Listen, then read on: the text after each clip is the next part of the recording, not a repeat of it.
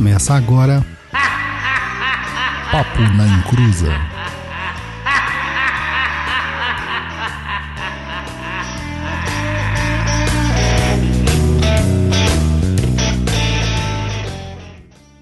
Olá! Começou, aqui é saindo e a vida foi dada para cada um cuidar da sua.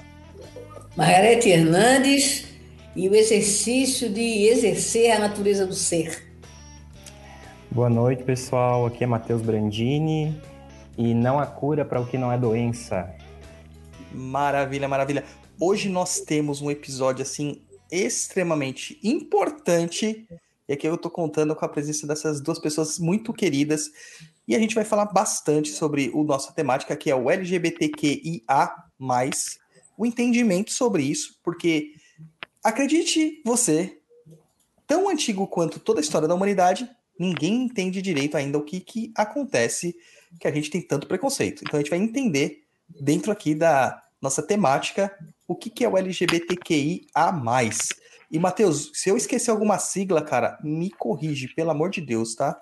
Imagina, mais fácil eu esquecer. então vamos lá pro recadinho do Luiz. Hoje estamos sem o Luiz aqui, o Luiz está enfermo, mandem boas é, energias para eles e já voltamos.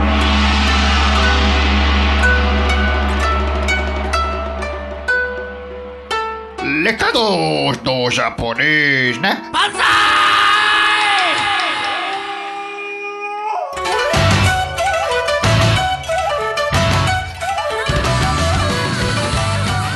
É aí, minhas pessoas. Hoje estamos sem o japonês aqui, sem o japonês. O japonês está no hospital, tá até aqui no chat conversando com a gente.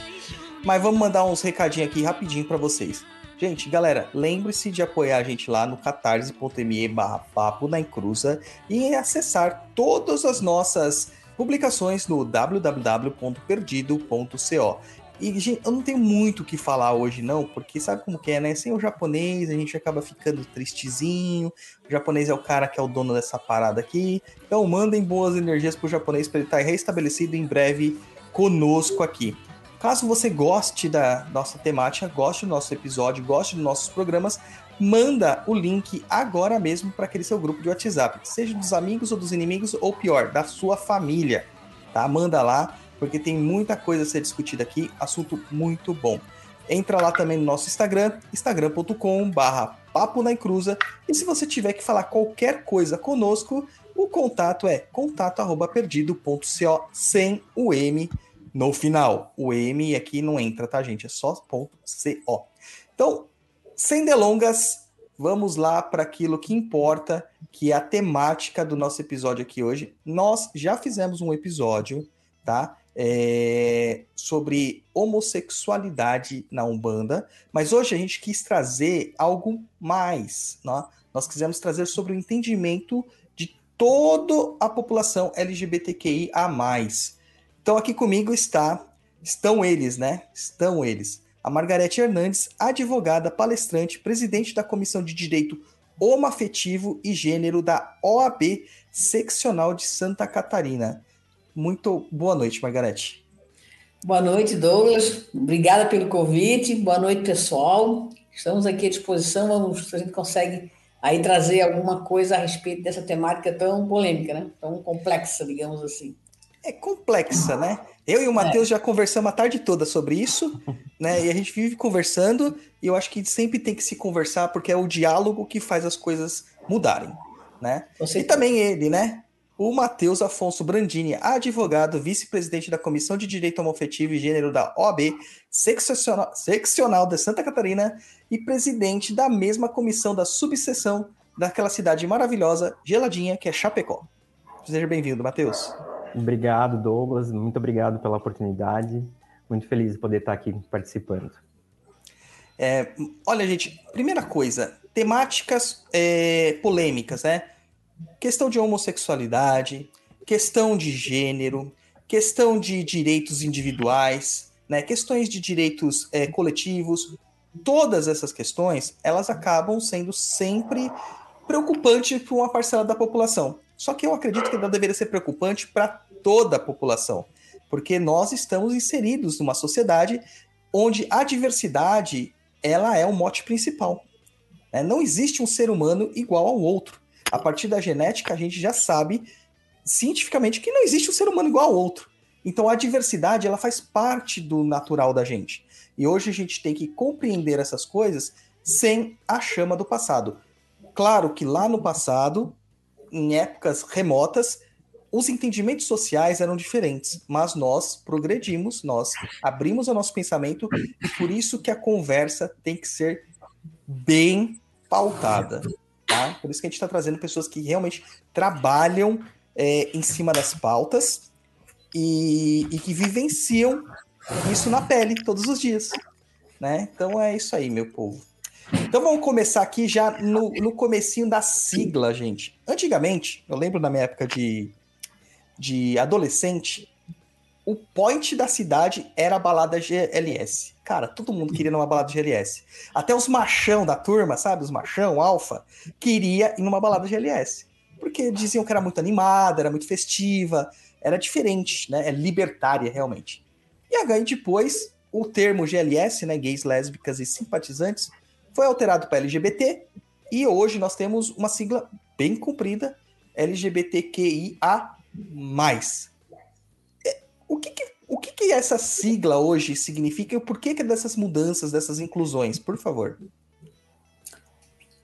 Eu? Sou pode eu? ser, Margarida. Pode ficar à vontade.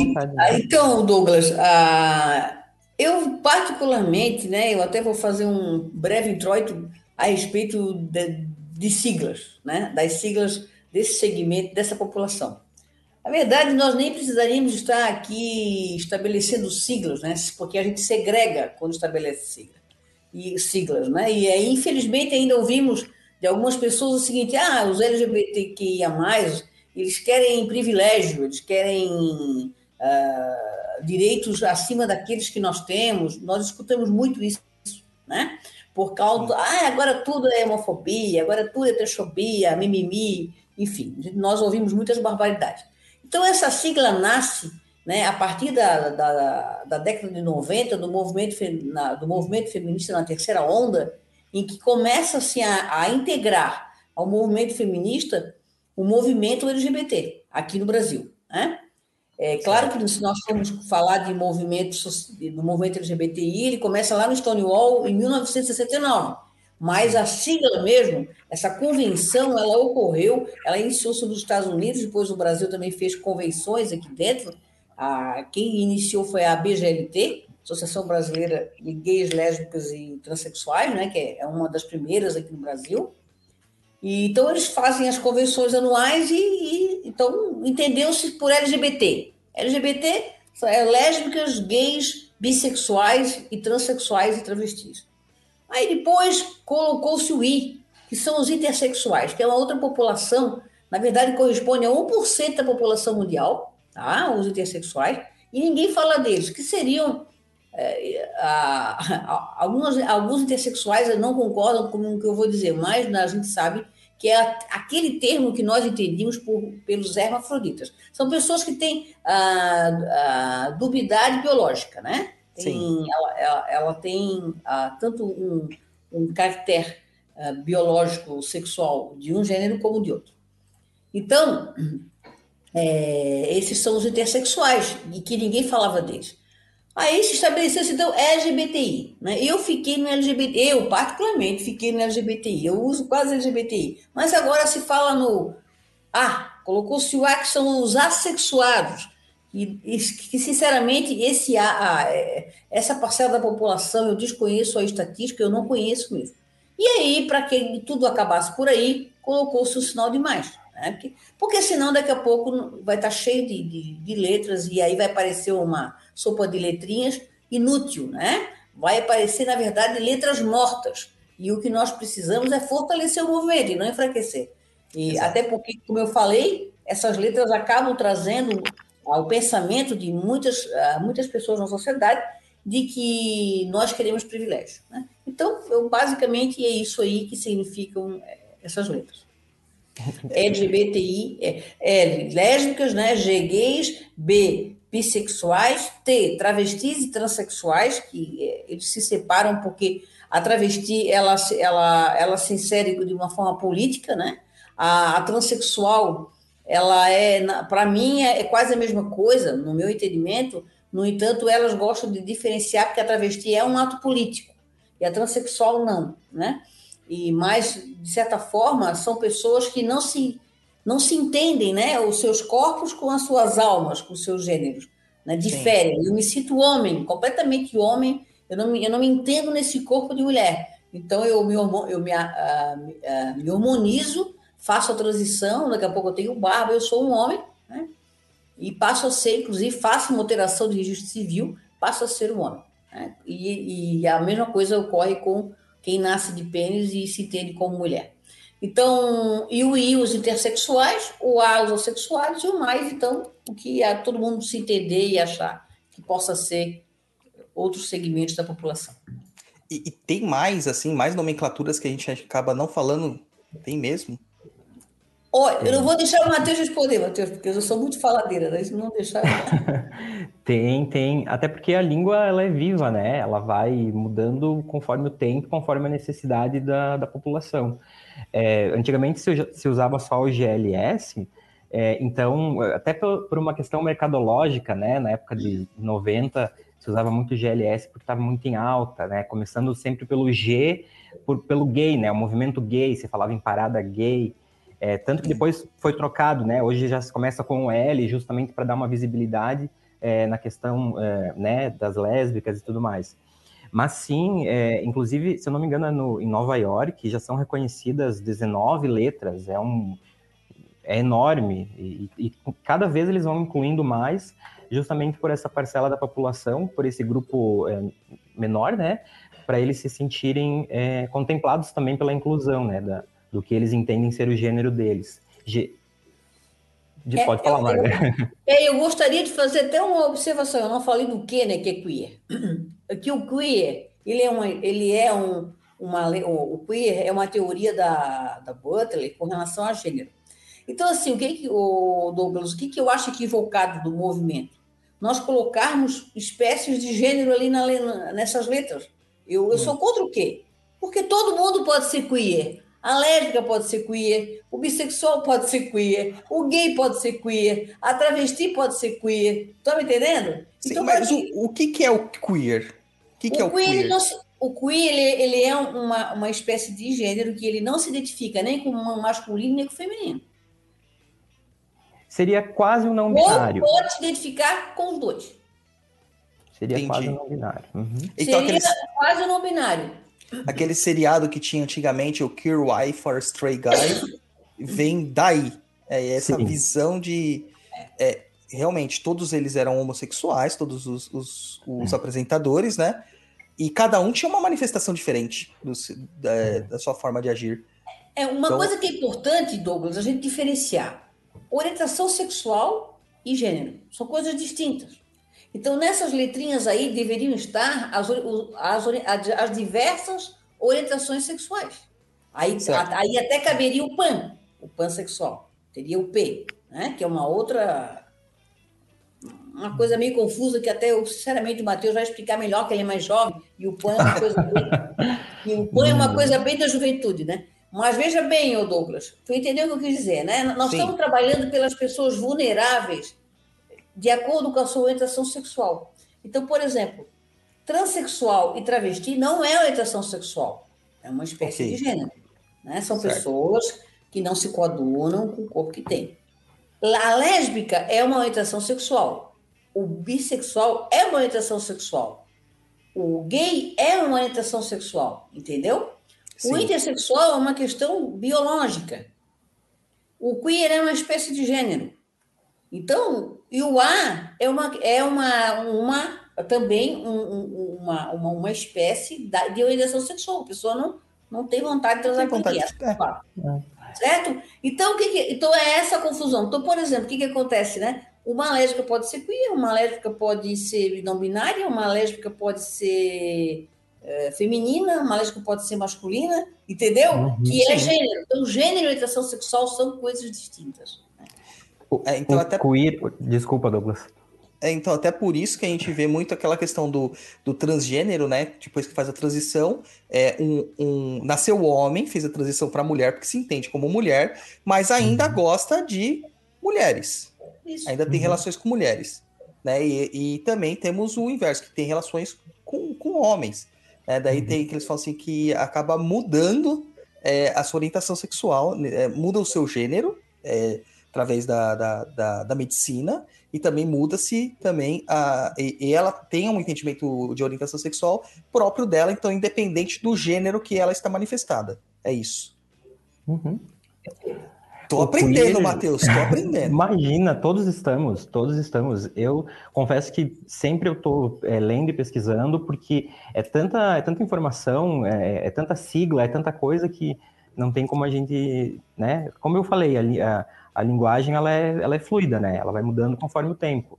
É, só para complementar, o, o, o queer ele era muito usado nos Estados Unidos antigamente, né? Depois ele também veio para cá com essa, com essa ideia de designar uma pessoa estranha, né? Que ela, que ela não se enquadrava como masculino nem feminino, ela estava fora do que era o padrão, né?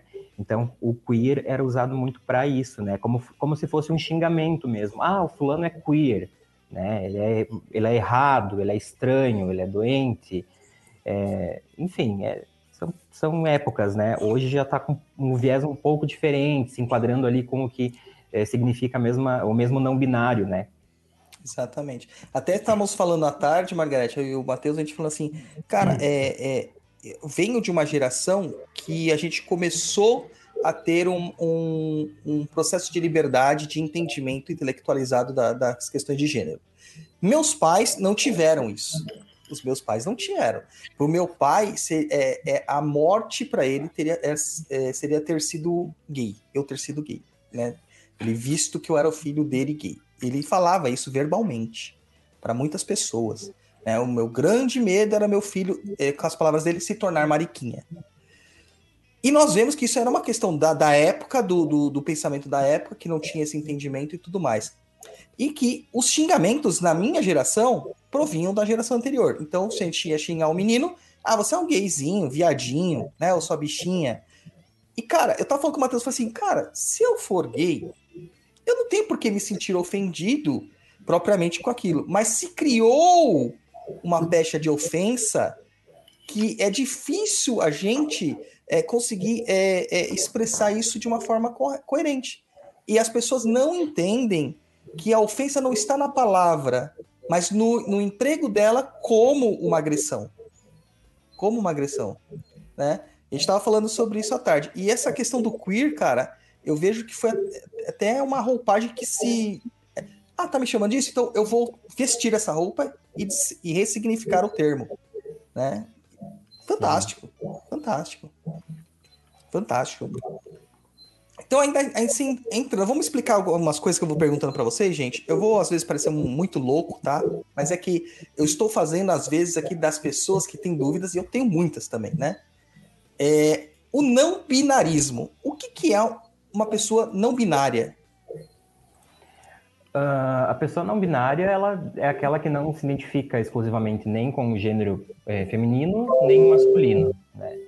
É, nos últimos cinco anos, essas discussões, elas, essas, essa discussão sobre a não binariedade de gênero, ela foi chamando muita atenção, né? A pauta LGBTQIA+, e até a comunidade no geral, assim, foi algo que, que, que veio muito à tona agora nos últimos quatro, cinco anos.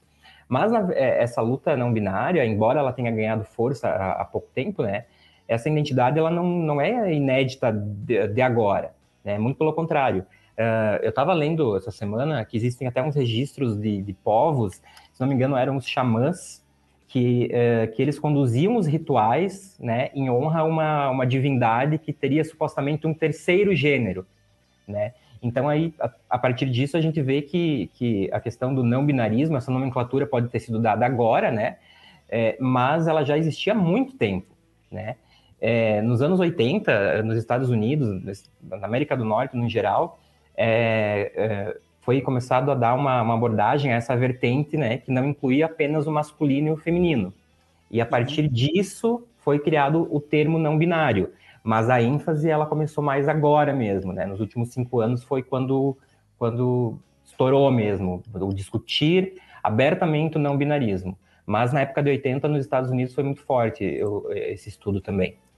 E aí que vem agora a questão do, do pronome neutro. É por, por meio do binarismo que acaba vindo, do não binarismo que acaba vindo o pronome neutro. Porque não tem um espaço encaixado de se entender como A ou como O. Realmente é uma, é uma terceira via. É isso.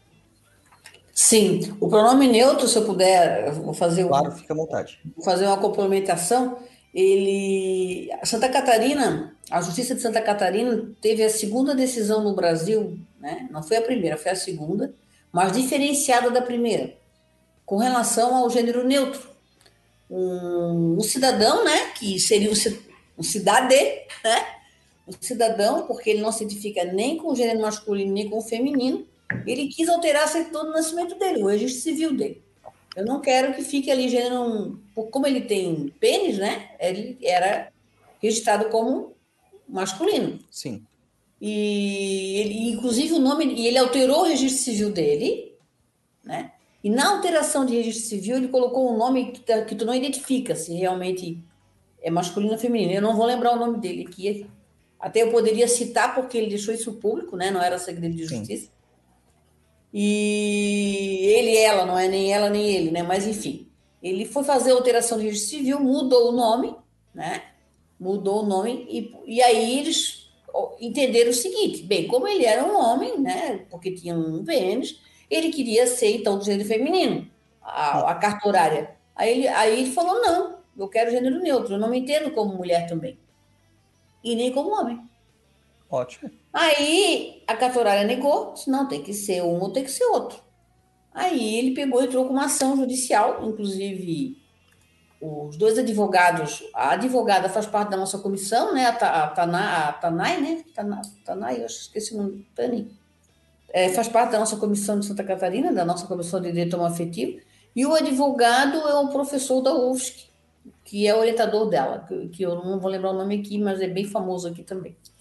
E a, a juíza, muito querida, até fiz uma live com ela, deu uma decisão maravilhosa. Uma decisão dela é um, é um livro. Né? Um é livro. aquele da doutora Vânia? A doutora não é Vânia, é. Ah, rapaz, hoje eu estou com uma cabeça eu... ruim. Esqueci o nome dela, mas foi bem. Se eu fosse pesquisar aqui, eu já, eu já, eu já, depois eu volto, eu pesquiso aqui e digo para vocês. Ela deu uma decisão belíssima, eu tenho a decisão, inclusive, Sim, aqui. É lindo mesmo. Meus uhum. arquivos que ela pegou todas, ela pegou todo o direito comparado, o direito internacional, todas as decisões sobre que atingiu o princípio da dignidade da pessoa humana, né? O, o direito dela de ser quem ela quer ser. Se ela não se entende enquanto homem, se ela não se entende enquanto mulher, qual o problema? né? Não tem problema, gente, não tem. Né? Exato. E aí ela acha todo essa, esse, esse direito comparado e a jurisprudência porque não tinha jurisprudência. Ela estava fazendo, ela fazendo nascer uma coisa nova. Porque no Rio de Janeiro, que tinha tido a mesma decisão que autorizou também, é, o juiz ele embasou no, no a, a, fundamentação foi toda patológica. Ele, ele disse não, a pessoa tem disforia de gênero, então ela tem um problema patológico que ela precisa. Ah, então deixou ela, ela como uma doente. Ele quase taxou dessa forma, autorizando a, a a, a, alteração dessa forma. E a juíza não, a juíza não trouxe isso, a juíza fala. Então é maravilhoso. Então o gênero neutro é isso, né? Ela não se sente nem mulher nem homem, nem, aliás, nem feminino nem masculino. Então ela não vai ser chamada nem de ela nem de ele. E aí nós vamos ficar nessa aí, né? É, o pessoal reclama muito porque fala assim: ah, dentro do português nós já temos o gênero neutro que se deu através do latim, que se tornou o O. Eu entendo isso também. Eu entendo a linguística a origem. Só que nós esquecemos que nossa língua ela é mutável. Nós estamos acrescentando palavras, mudando contextos, mudando verbalizações. A gente está num, num, num, patamar de daqui a pouco não existir mais o nós. O vós já foi esquecido. A não ser para vocês que moram no sul, o restante do Brasil não usa mais voz. Né? A gente usa algum tu, mas voz quase nada. Então o vós já esquece, não existe mais na língua portuguesa. O nós está sendo trocado pelo agente. E por que não criar mais um pronome para que a pessoa se sinta inclusa. Né? É, é, ah, é dificuldade da fala, dificuldade de escrita, dific... claro, vai ter tudo isso, mas a gente passa por, por essas, essas adaptações linguísticas. Né? A, a é. língua ela não está presa à, à, à, sociedade. A sociedade não está presa à língua. Tudo é fluido. É, uma questão que a gente tem que respeitar é essa pessoa que não se entende dessa forma. E nós não pensamos assim, a gente pensa, ah, a língua, tal, e a língua culta, e... É Vânia Peterman, tem razão, é Vânia, sim, Vânia Peterman, a, é. a juiz que tem essa decisão aqui. É, desculpa, Matheus, na hora tu falou Vânia, não lembro, mas é Imagina, imagina, imagina. Então, assim, o Douglas, é, aí que tá, é que ninguém percebe que por detrás de um de um desse, digamos, detalhe na língua, tu estás é, prejudicando uma pessoa que não está que não se sente inserido nesse contexto. Exato. Porque, na verdade, o objetivo do ser humano é estar inserido, né? Nós queremos estar inseridos em todos os contextos, a gente quer ser útil, a gente quer ser, ser visto, a gente quer ser valorizado, a gente quer estar dentro da sociedade, a gente quer estar ali, olha, eu participo dessa sociedade. Então, por isso que os LGBTQIA+, né, tem essas letrinhas, justamente essa luta, porque nós não, as mulheres, as pessoas homossexuais não tinham direitos uh, de família nenhum, direitos sucessórios nenhum. Então, eu estava com uma mulher há anos, se eu morresse, o que eu ia ia para o meu descendente, ou ascendente, que tivesse filho, e ela que tivesse que construir comigo, não, e como nós tivemos casos desse, desse no nosso país. Então, nós precisávamos é, oficializar algo que já ocorria. Né? As pessoas falam assim, ah, essas coisas de agora. Não, essas coisas de agora. Eu tenho amigas casadas há 40 anos. Isso que nós temos a, a é, memória né, próxima, porque nós estamos vivos. Mas isso deve existir desde o início da humanidade. É, sempre. A Grécia, a Grécia sempre foi dessa forma. Né? Na, na antiga Grécia, né? na história antiga, os relatos a, os relatos históricos da homossexualidade era uma coisa muito clara. Os homens se amavam, existia amor uhum. entre os homens. A mulher era para procriar. Uhum. Os homens entendiam que o esperma era, um, era ele tinha, ele fortalecia o outro homem para a luta, para a guerra, né, para o guerreiro. Inclusive também transmitia sabedoria. Então, e tem muitas outras coisas que eu não vou saber aqui uh, elucidar, elucidar, citar. Mas o que, que aconteceu? Com o advento da Igreja Católica na era cristã, acabou tudo isso. Não, é homem e mulher, formar família, muito filho, muita miséria, muita pobreza para explorar. Infelizmente foi isso, né? Sim. A gente sabe que foi isso, Sim. né? Pra, por, por, por, questões de poder, né? E até então, hoje, até hoje a igreja aí, mantém isso. e nós temos, Douglas, essa cultura católica desde então dentro de nós. Até os homossexuais têm. Eu tenho, eu, eu tenho 60 anos. Então, eu tenho amigos da minha idade, ou próximo à minha idade, ou depois da minha idade, que, ai, a Margarete agora fica falando que é lésbica. Ai, para que falar? Eu não tenho nada que falar da minha vida pessoal. Sabe? A minha vida pessoal só pertence a mim. Realmente, a tua vida pessoal só pertence a ti. O problema é que se a tua vida pessoal fosse respeitada por todo mundo, Ok. O problema é que a tua vida pessoal não é respeitada por ninguém. Tu vive à margem, escondido, oculto. Tu não pode chegar e dizer: eu tenho aqui a minha, minha esposa, minha namorada, minha mulher, não vou casar, não vou ter filho com ela. Nada disso. Então, se nós, não tiver, se nós tivéssemos todos esses direitos, esses direitos uh, positivados para nós, Ok, para que eu tenho que ficar dizendo com quem que eu me relaciono ou não? Porque a questão também, Douglas, que eu quero deixar muito claro aqui nesse programa, é que a questão não é somente sexual. As pessoas têm mania Lógico. de falar que é sexo. Ah, porque gosta de deitar com um. De... Não, a questão não é essa. Os homossexuais amam. Os homossexuais têm o objetivo de formar família. E por isso. São humanos, né, Margarete? São seres humanos. Seres humanos, a gente ama e quer formar família, a gente quer estar com uma outra pessoa do mesmo sexo, mas a gente quer também ter. A gente, a gente, por nós nos amarmos, é uma família. Porque os laços verdadeiros são os laços afetivos. Os outros, meu amigo, se desfazem de forma uh, fugaz. Então, é, as pessoas têm essa mania, entendeu? Quando pensam no homem gay, pensam já na relação anal, né, Matheus? Sim. Quando pensam na mulher, pensam já outra bobagem também, é, só faz aquele tipo de sexo ali, porque são duas mulheres, não tem pênis. Então, é isso que nós precisamos tirar, sabe? Esses, essa coisa que foi estereotipada das pessoas homossexuais, como se isso só fosse uma boa cama, uma boa sacanagem. E não é. São pessoas que amam, são pessoas que querem formar família.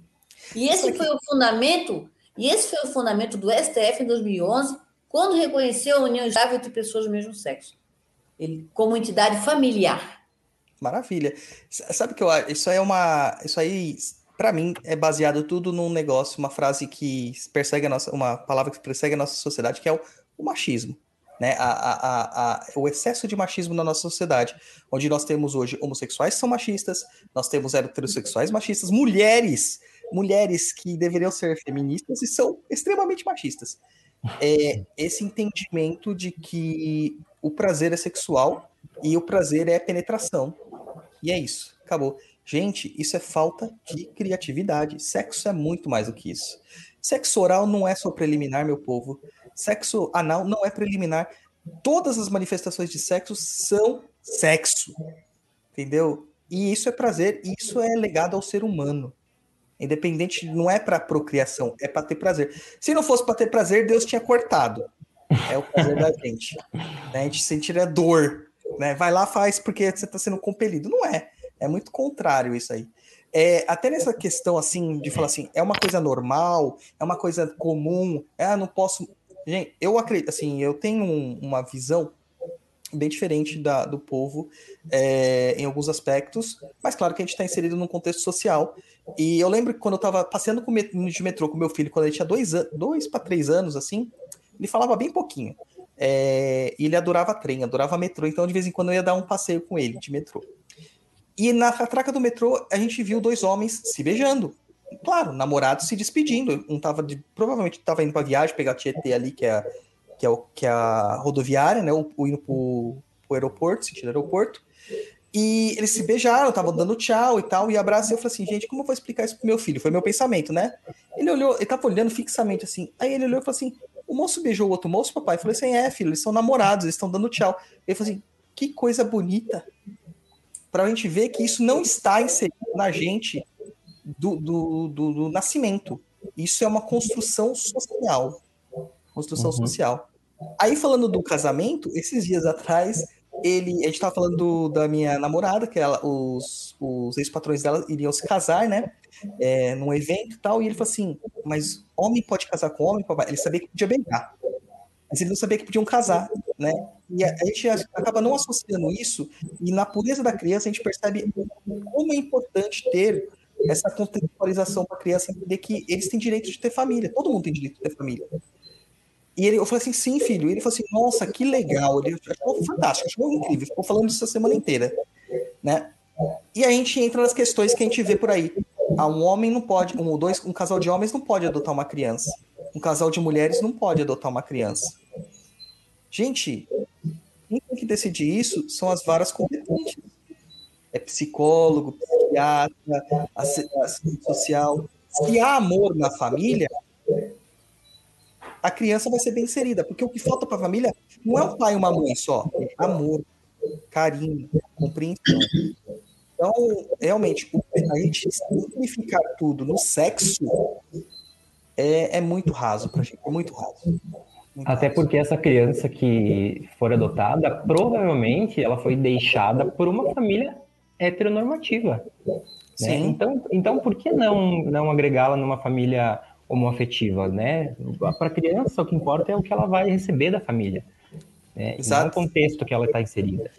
Eu espero, assim, que daqui a uma próxima, na próxima talvez não ainda, mas na outra geração, já não tenha mais essa divisão. Ah, foi adotado por uma família homoafetiva, foi adotado por uma família heteronormativa. Não, foi adotado uma por uma família. família, ponto. É o ideal, é o ideal. Eu, eu acredito que, não sei, tal, talvez até menos, 10 anos, 15 anos, não vai nem manter, não, essas letrinhas vão acabar, não, é, você não vai mais saber quando é um homem trans ou uma mulher trans, elas vai ser, serão confundidas com as cis, com esse gênero, né? É, não vai ter mais, essas coisas vão mudar. E uma coisa também que, que é interessante, Matheus, né, Douglas, que com relação à adoção, né, a adoção, ela foi regulamentada, na verdade não é regulamentada, né, ela tem uma decisão, em 2013, na, sob a relatoria da ministra Carmen Lúcia, né? Uhum. E, no caso, inclusive, concreto do nosso querido e amigo Tony Reis, que teve adotou três crianças com a, o, Harvard, acho que esse é o nome do, do marido dele, que é um inglês, né?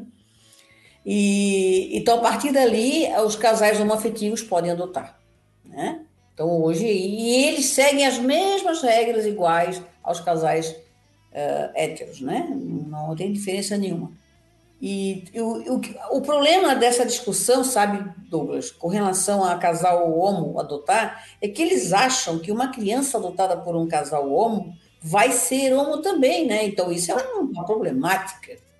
Né? Imagina dois homens criar um menino uma criança, o menino vai ser gay igual, ser capaz até de abusar do menino. Essas coisas, mais, essas coisas a gente ouviu de, muito. Né? Não falam Até hoje, né? Até hoje. As duas mulheres eles não criticam muito, porque aí são duas mães tal, mas os dois homens eles criticam muito. Então, é assim, ó, aí, aí é onde mora o grande preconceito da sociedade, né? a grande maldade que tem, né? que, que o ser humano tem dentro de si. Ele nunca tende a pensar de uma forma positiva e com bondade. Ele tende a pensar sempre no, na forma negativa. Se casais, né, na sua orientação sexual, interferisse na orientação sexual de filhos, eu não seria lésbica. Minha mãe e meu pai são héteros. Uhum. O, a, o, pai e a mãe do, o pai e a mãe do Mateus eram, são héteros. Então o Mateus tinha que ter sido hétero, porque ele foi criado por uma família hétero. Eu fui criada por uma família hétero. Então, é. Ah, por que, que uma escolhe. família homo vai influenciar uma criança, gente?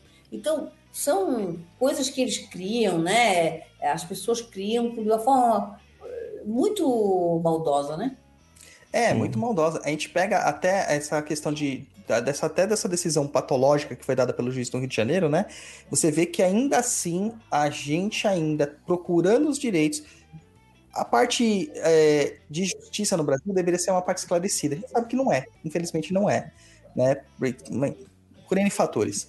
Mas ele associar uma patologia, é um doente, uma pessoa doente, como o homossexualismo, esse nome era usado antigamente como é, uma, uma alusão à doença também, coisas que as pessoas não entendem. Ah, qual a diferença de homossexualidade e homossexualismo?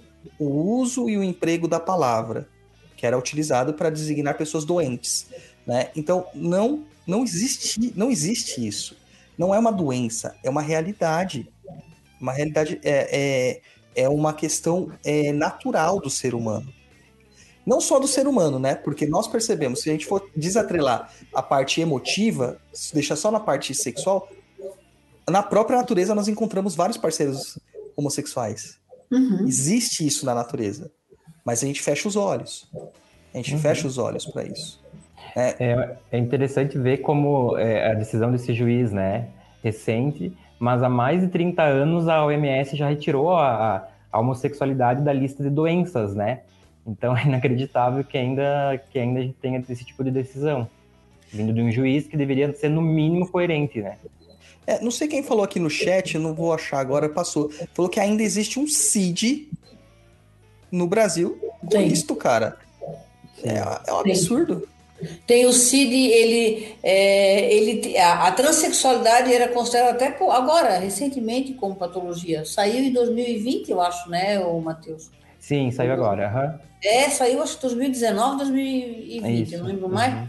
Mas ela foi alterada por um outro CID que que fala de. Sabe como é que é o termo? De... é, seria um, um desvio, alguma coisa assim, né? Desvio sexual, é, parece. Isso, isso. É, na verdade, mudou a nomenclatura, mas no fim das contas, né, não coisa. avançamos tanto.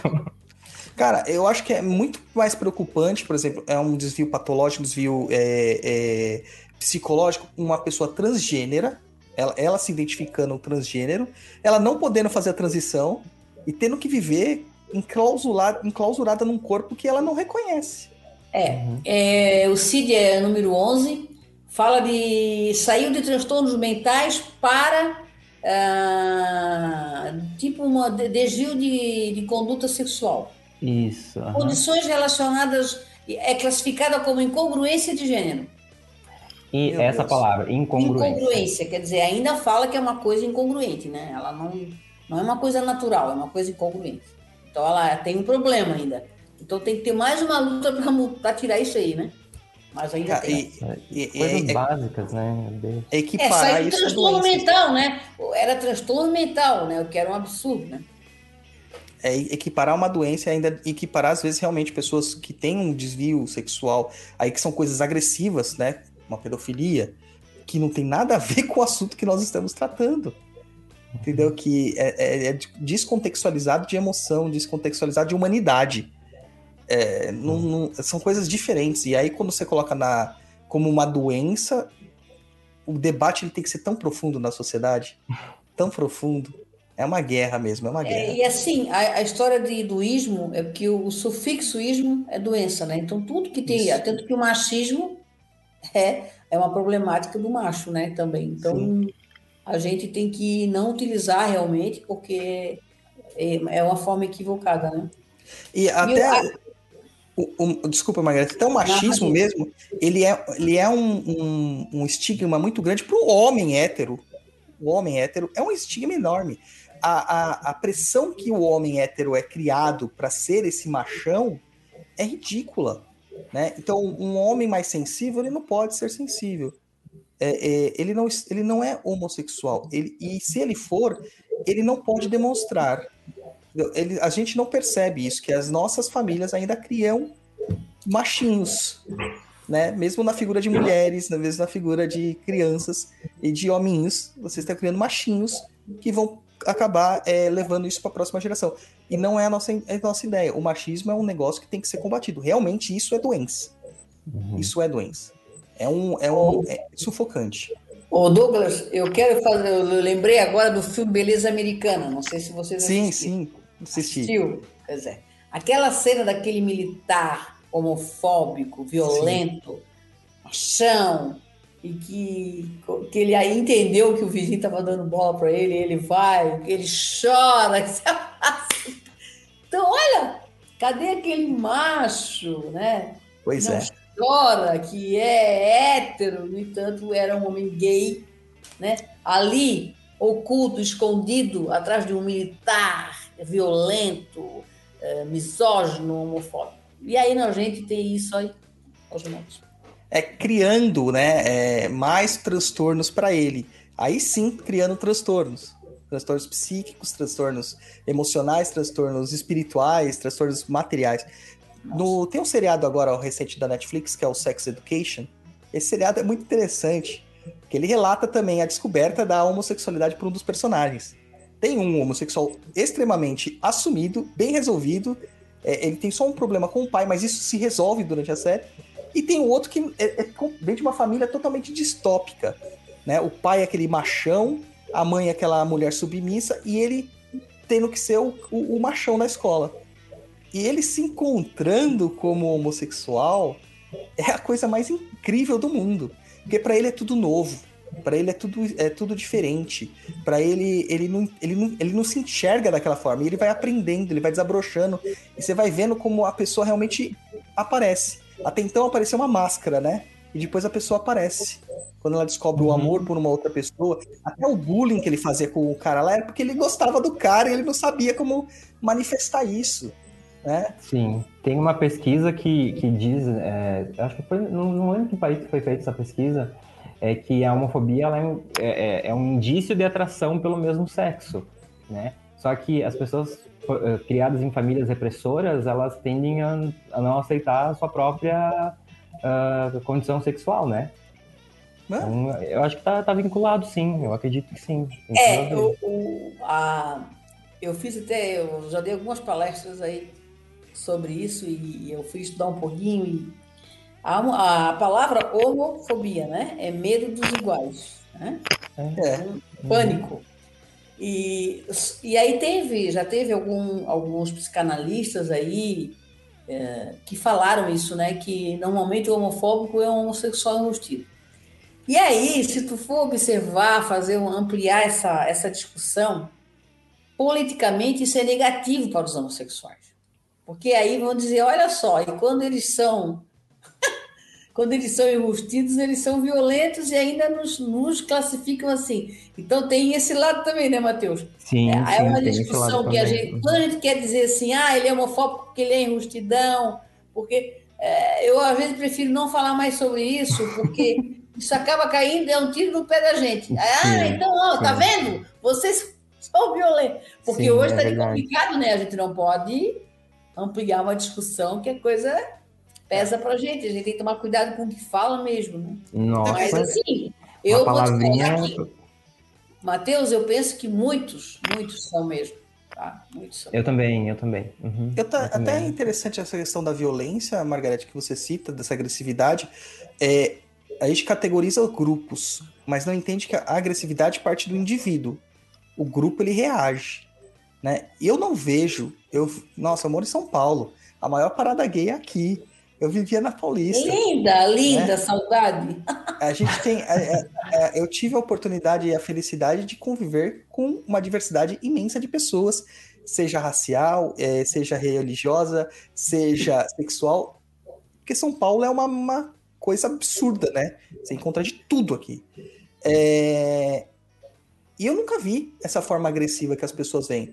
Existem manifestações agressivas, existem, mas não é a, a norma, não é a regra, né? É, as pessoas confundem agressão muitas vezes com posição. E eu acho que o trabalho que vocês fazem de posicionamento, para eles aparecem como agressão. Porque, umas que eu falo muito com a terapeuta do meu filho, né? A gente conversa bastante sobre isso nas entrelinhas. Todo movimento que há para regulamentar direitos individuais ou coletivos, a gente vai ter um momento de agressividade, onde que nós temos que dar a cara para aparecer, que senão a gente é suprimido. né? A gente é suprimido. Só que depois, é, a fala começa a ser ouvida por muitos. As pessoas que estavam antes no poder, elas sentem medo. Então elas taxam de agressiva, de radicais, justamente para que essa, essa oratória correta dos movimentos seja abafada. Uhum, total. Porque as pessoas gostam de viver dentro de uma bolha. Então, tudo que o que tende a furar um pouquinho aquela bolha, as pessoas entendem como uma agressão, porque elas saem da zona de conforto. Total, é, é, é muito isso. E aí, ah, tá me agredindo. É, é importante falar também que é, é, esses, esses direitos conquistados, né, que a gente, o que a gente conseguiu até hoje foi tudo através do judiciário. É, porque as, a- essas pautas em Câmara de Deputado não anda. Não anda a, a bancada, né? Evangélica não é muito falar grande. para não ser processado. Cuidado, mas eu processo. falo. Eu já, eu já tenho um monte, cara. Tem que ser advogado. Você, você me defende. Beleza, combinado. É, mas não anda, é justamente por isso, é por causa da bancada evangélica, exatamente. É, é- é a questão que eles têm medo de, de perder o poder, né? Então, o que a gente conseguiu até hoje foi através do, do judiciário, infelizmente. Felizmente por um lado e infelizmente por outro, né? Não é a bancada evangélica, é a bancada da Bíblia, que inclui os católicos É. também. É, sim, também, também. Com certeza, a Fundação Provida, que criou a falaciosa ideologia de gênero. A Fundação Provida é, ela é dirigida por padres. Tudo começou na Igreja Católica. Essa história de ideologia de gênero foi criada por eles para que virasse uma arma contra nós. Eles criaram uma arma dizendo que nós somos ideólogos de gênero. Eu fui perseguida pelo MBL aqui em Santa Catarina absurdamente. Eles me chamavam de tudo de bruxa, ideóloga de gênero, é, 4 mil compartilhamentos me ameaçando até a, a minha vida. É. Depois teve os bolsonaristas, é, né, o Matheus? Matheus, Matheus, inclusive, foi o meu advogado numa ação que a gente já ganhou a liminar, inclusive. Ótimo. Uhum. E eles criaram uma manchete comigo e com o Bolsonaro, dizendo que eu tinha acusado o presidente de incitar, é, estimular o estupro de um, que teve aqui de um menino né, gay. Meu Deus. cidade. Então, é, a coisa é, é uma uma loucura muito grande. Né? Na verdade, hoje, o que está acontecendo?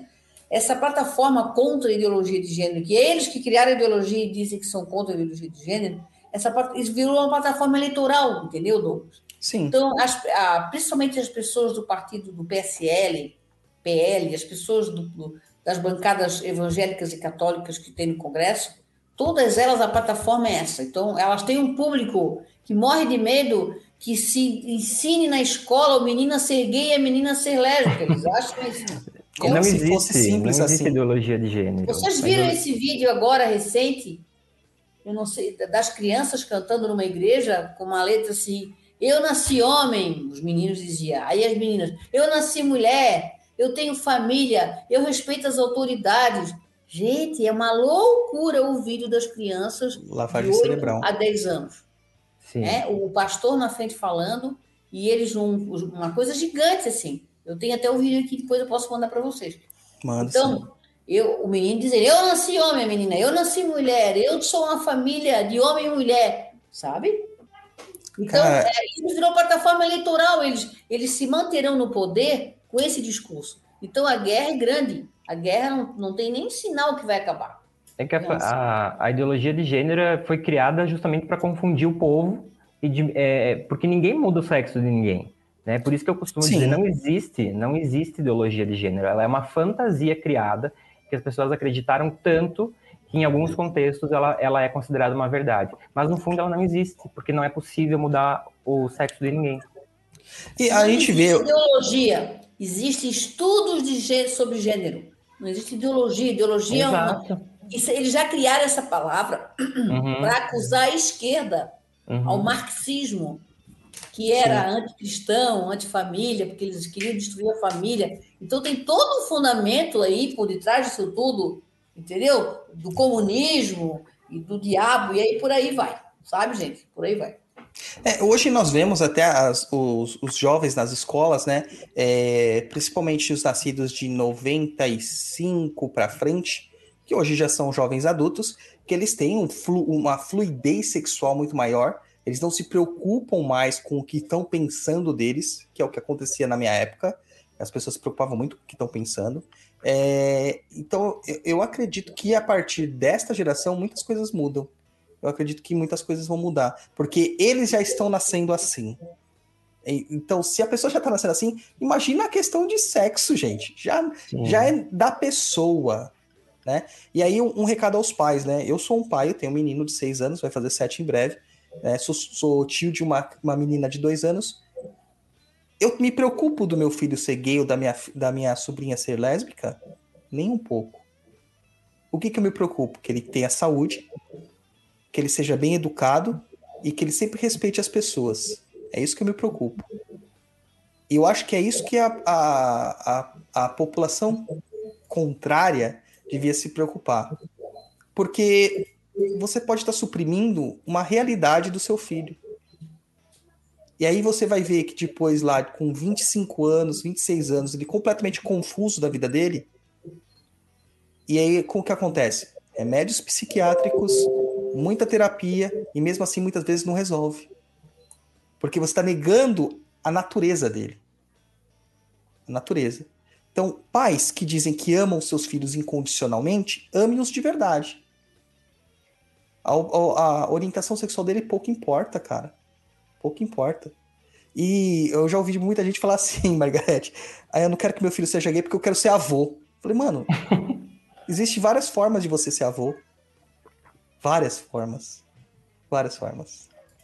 Eu tenho um casal de dois amigos, dois homens que adotaram dois bebês, né?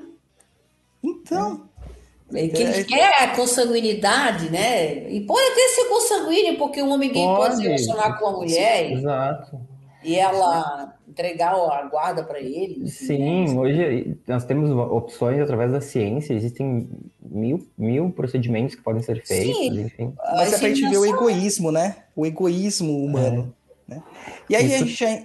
Pode falar, Matheus, manda aí. Não, não, eu só ia comentar que isso que você falou a respeito da- dessa nova geração, esse pessoal de 95 em diante aí, é, isso é muito nítido, né? Eu, eu vi aqui na última parada LGBT, que teve aqui em Chapecó, era muito nítido ver as, as pessoas assim com seus 12, 13 anos. Nossa, o pessoal liberto, o pessoal liberto, não estavam nem aí para nada. Inveja, né. Matheus? Que inveja, que inveja. Eu queria que ter inveja. 18 agora. Eu, quando, eu entrei na faculdade em 2008 e eu era. Me chamavam de o viadinho do direito. Meu o viadinho do direito. Matheus do céu. 2008, tá? Que nem faz tanto tempo. Pois é. Cara, você não andava com taco de beisebol, não, cara? Cara, o pior é que não. Pior é que até essa, até essa, esse, essa época aí eu, eu ainda não. eu tinha muito medo. Eu tinha muito medo de me assumir. Muito medo. E já vamos entrar nesse assunto do medo, cara. Como que é essa questão? Então você teve uma, uma parte da sua vida que você não sabia que estava acontecendo com você. Como foi isso, cara? Como foi isso? Conta pra gente. O, o que eu acho que, que falta para pelo menos para mim, não sei se para Margarete foi isso, é você ter uma referência.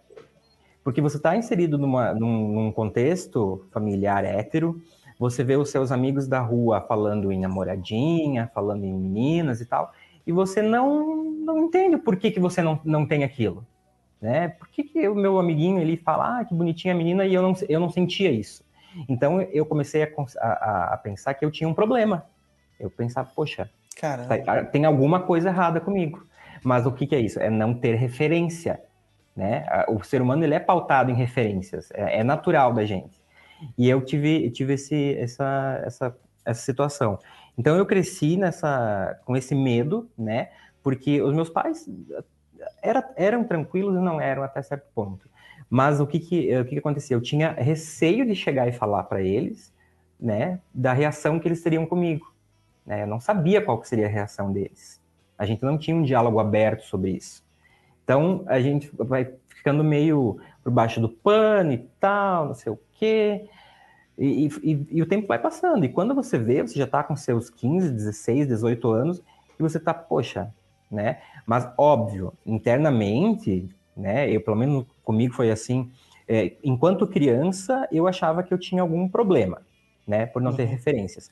Mas depois, lendo, pesquisando, estudando, aí não, não, eu sou um homem gay, ok, tá tudo certo comigo. Mas aí é o tal do dar a cara a tapa, né? Como o que, que, as que vão falar? Como o vão que, reagir? que vão falar? O que, que o meu pai vai falar? Bah, mas será que meu pai vai aceitar? Então aí é mais uma etapa que você passa. Né? Você já se aceita, tá tudo bem contigo, você sabe que você não tem problema nenhum. Mas o que, que vão falar de mim? Né?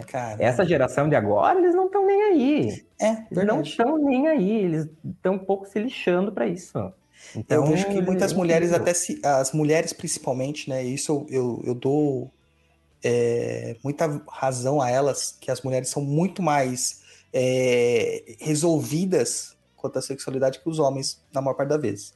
e a maior parte das mulheres que eu conheço que nasceram depois de 95 se, se identificam, né? Se, se, é, se reconhecem como bissexuais. Uhum. Nós somos bissexuais. Pega o menina, pega o menino, tá tudo divertido. Quiser, eu pego os dois ao mesmo que vier, tempo. Morre, não. Que vier, morre. Não, é isso. Eu, eu, eu, vejo que existe uma fluidez maior na mulher hoje, né, dessas Sim. de 95. O homem ainda tá melhor, mas ainda tá restrito, né? Ainda, ainda sente esse medo que você sentiu. Uhum, uhum. É, e aí depois, com o tempo, com o passar do tempo, eu fui meio que bem, na verdade, é, é o tacar o foda-se mesmo, né? É, tô na faculdade, vou me virar, se não der certo em casa, vou dar um jeito. E aí foi fluindo, mas eu consegui ter uma conversa sobre isso com o meu pai com 25 anos. De sentar e conversar com ele. Né? Então, é, é, é complicado. É muito complicado. E, e, a reação do seu pai, cara? Como que foi? Então, eu, eu tava muito armado, né? Eu já tava com planejamentos assim, bom, se der briga, eu vou tomar o meu rumo e tchau, né? Eu não ia ficar me submetendo a nada. Mas o meu pai foi incrível. O meu pai foi totalmente o oposto. Ele, me, ele ainda me questionou por que eu não tinha comentado, falado sobre isso com ele antes. Me perguntou se eu tinha sofrido muito preconceito. É claro que no passar desses anos, eu fui plantando algumas sementinhas, né? Para depois poder vir a falar abertamente sobre isso. Né? Eu não cheguei do nada e soltei. Mas uma conversa assim, clara e nítida foi com 25 anos. Ele foi, ele foi muito bacana comigo. Ele, eu até comentei com você hoje de tarde, né, que eu tive, o meu corpo encheu de, de manchas. Como é que é, psicomatizei? É isso? Psicossomatizou. Psicossomatizei, exato. É, porque ele foi o contrário, eu esperava uma reação e a reação dele foi outra. Então ele me desarmou, né? E aí depois foi muito tranquilo, assim. Eu, na verdade, dois, dois ou três anos depois ele descobriu câncer e tal, mas ele foi muito bacana. Não, não tenho, assim, queixa nenhuma em relação a isso. Claro que quando eu era criança, existiam falas preconceituosas dentro de casa, existiam comentários assim. É, eu escutava ele falando para algum tio, algum parente assim: ah, você tem que ver a menina que o Matheus saiu, você tem que ver que bonita que ela é. Então a gente vai criando um escudo, né? A gente vai querendo se proteger porque a gente não sabe o que vem pela frente. É, então por isso que a visibilidade é tão importante, porque uh, tem situações, milhões de situações iguais à minha. Exatamente. Né? E outra, a representatividade, né? É, a gente caiu no discurso aí do, do recentemente do, do, jogador de vôlei lá com o Superman gay, que não é Superman, uhum. é o filho do Superman. Entendeu? Uhum. Então já é a nova geração, vocês têm que entender isso, gente. Olha, nem arte as pessoas entendem. entendeu? Já estamos falando de uma geração já desconstruída, de uma geração mais atualizada, de uma geração sem preconceitos, né? Imaginar o Clark Kent, que é a epitome do, mach, do machão, é difícil, né? É, porque é, você fica. É difícil. Mas o filho dele foi criado para ser é, uma pessoa liberta, uhum. uma nova educação. E eu acho que essa representatividade, cara, é tão legal, porque eu lembro sobre o Pantera Negra, por exemplo. Quando eu fui assistir o Pantera Negra no, no cinema, eu vi um monte de crianças negras, um monte, assistindo comigo. O que uhum. não é muito comum. Por uhum. causa que o racismo ainda é imperativo aqui no, no, no Brasil, né? É um racismo oculto, de certa forma, mas existe. E elas vibravam de ver não só o herói, mas os anti-heróis, os vilões e todas aquelas amazonas, praticamente, né? Aquelas guerreiras, né? A Dora Milaje, é, e é aquela cultura africana e tudo mais. Eles vibravam. E como é, eu ouvi de um menino, como é bom ver um herói parecido comigo. E a mesma Nossa. coisa se dá é, eu acredito na questão do, do homoafetivo, né? É, a Mulher Maravilha fez isso de uma forma muito interessante nesses últimos filmes, porque demonstra, né, essa, a sociedade dela demonstra ser uma sociedade homoafetiva entre mulheres. Uhum, uhum. Fica muito claro isso na relação que a mãe e a tia dela têm com as outras, as outras é, uhum. é, guerreiras, né? E, e como ela estranhou a heteronormatividade quando ela veio a ter, né? No, no, na, uhum. na, na, questão aqui. Ninguém falou nada. Ninguém falou nada. é, exato. É que o, o homem ele tem muito receio, né, de ser taxado como, como gay e perder essa, essa, essa coisa do é, é eu sou mais forte, eu sou mais poderoso, eu mando, né? Eu acho que está muito vinculado a isso. E esses filmes, nossa, é, é, é, você ter uma referência, né? Eu, é você se sentir representado. Eu, eu acho, se me permite, Matheus, o, claro. medo do homem ser, ser é, taxado como gay é por conta da, justamente do ato sexual. É, também, são, também. Existem dois, duas, duas modalidades. Claro que não são só essas, nós vamos botar claro, as básicas. As básicas. Sexo oral. O sexo oral era considerado na, na, na Grécia Antiga, ele era praticado sempre por jovens fazendo sexo nos sábios mais antigos. Por quê? Uhum. Porque era uma posição de, de humilhação, né? De, de, de, de ele estava ali numa posição ajoelhado e o homem em pé e ele, né? Então essa posição do sexo oral com relação entre dois homens sempre foi considerada uma relação de humilhação, de ele deixar de ser homem ao uhum. estar fazendo um sexo oral no pênis. Né?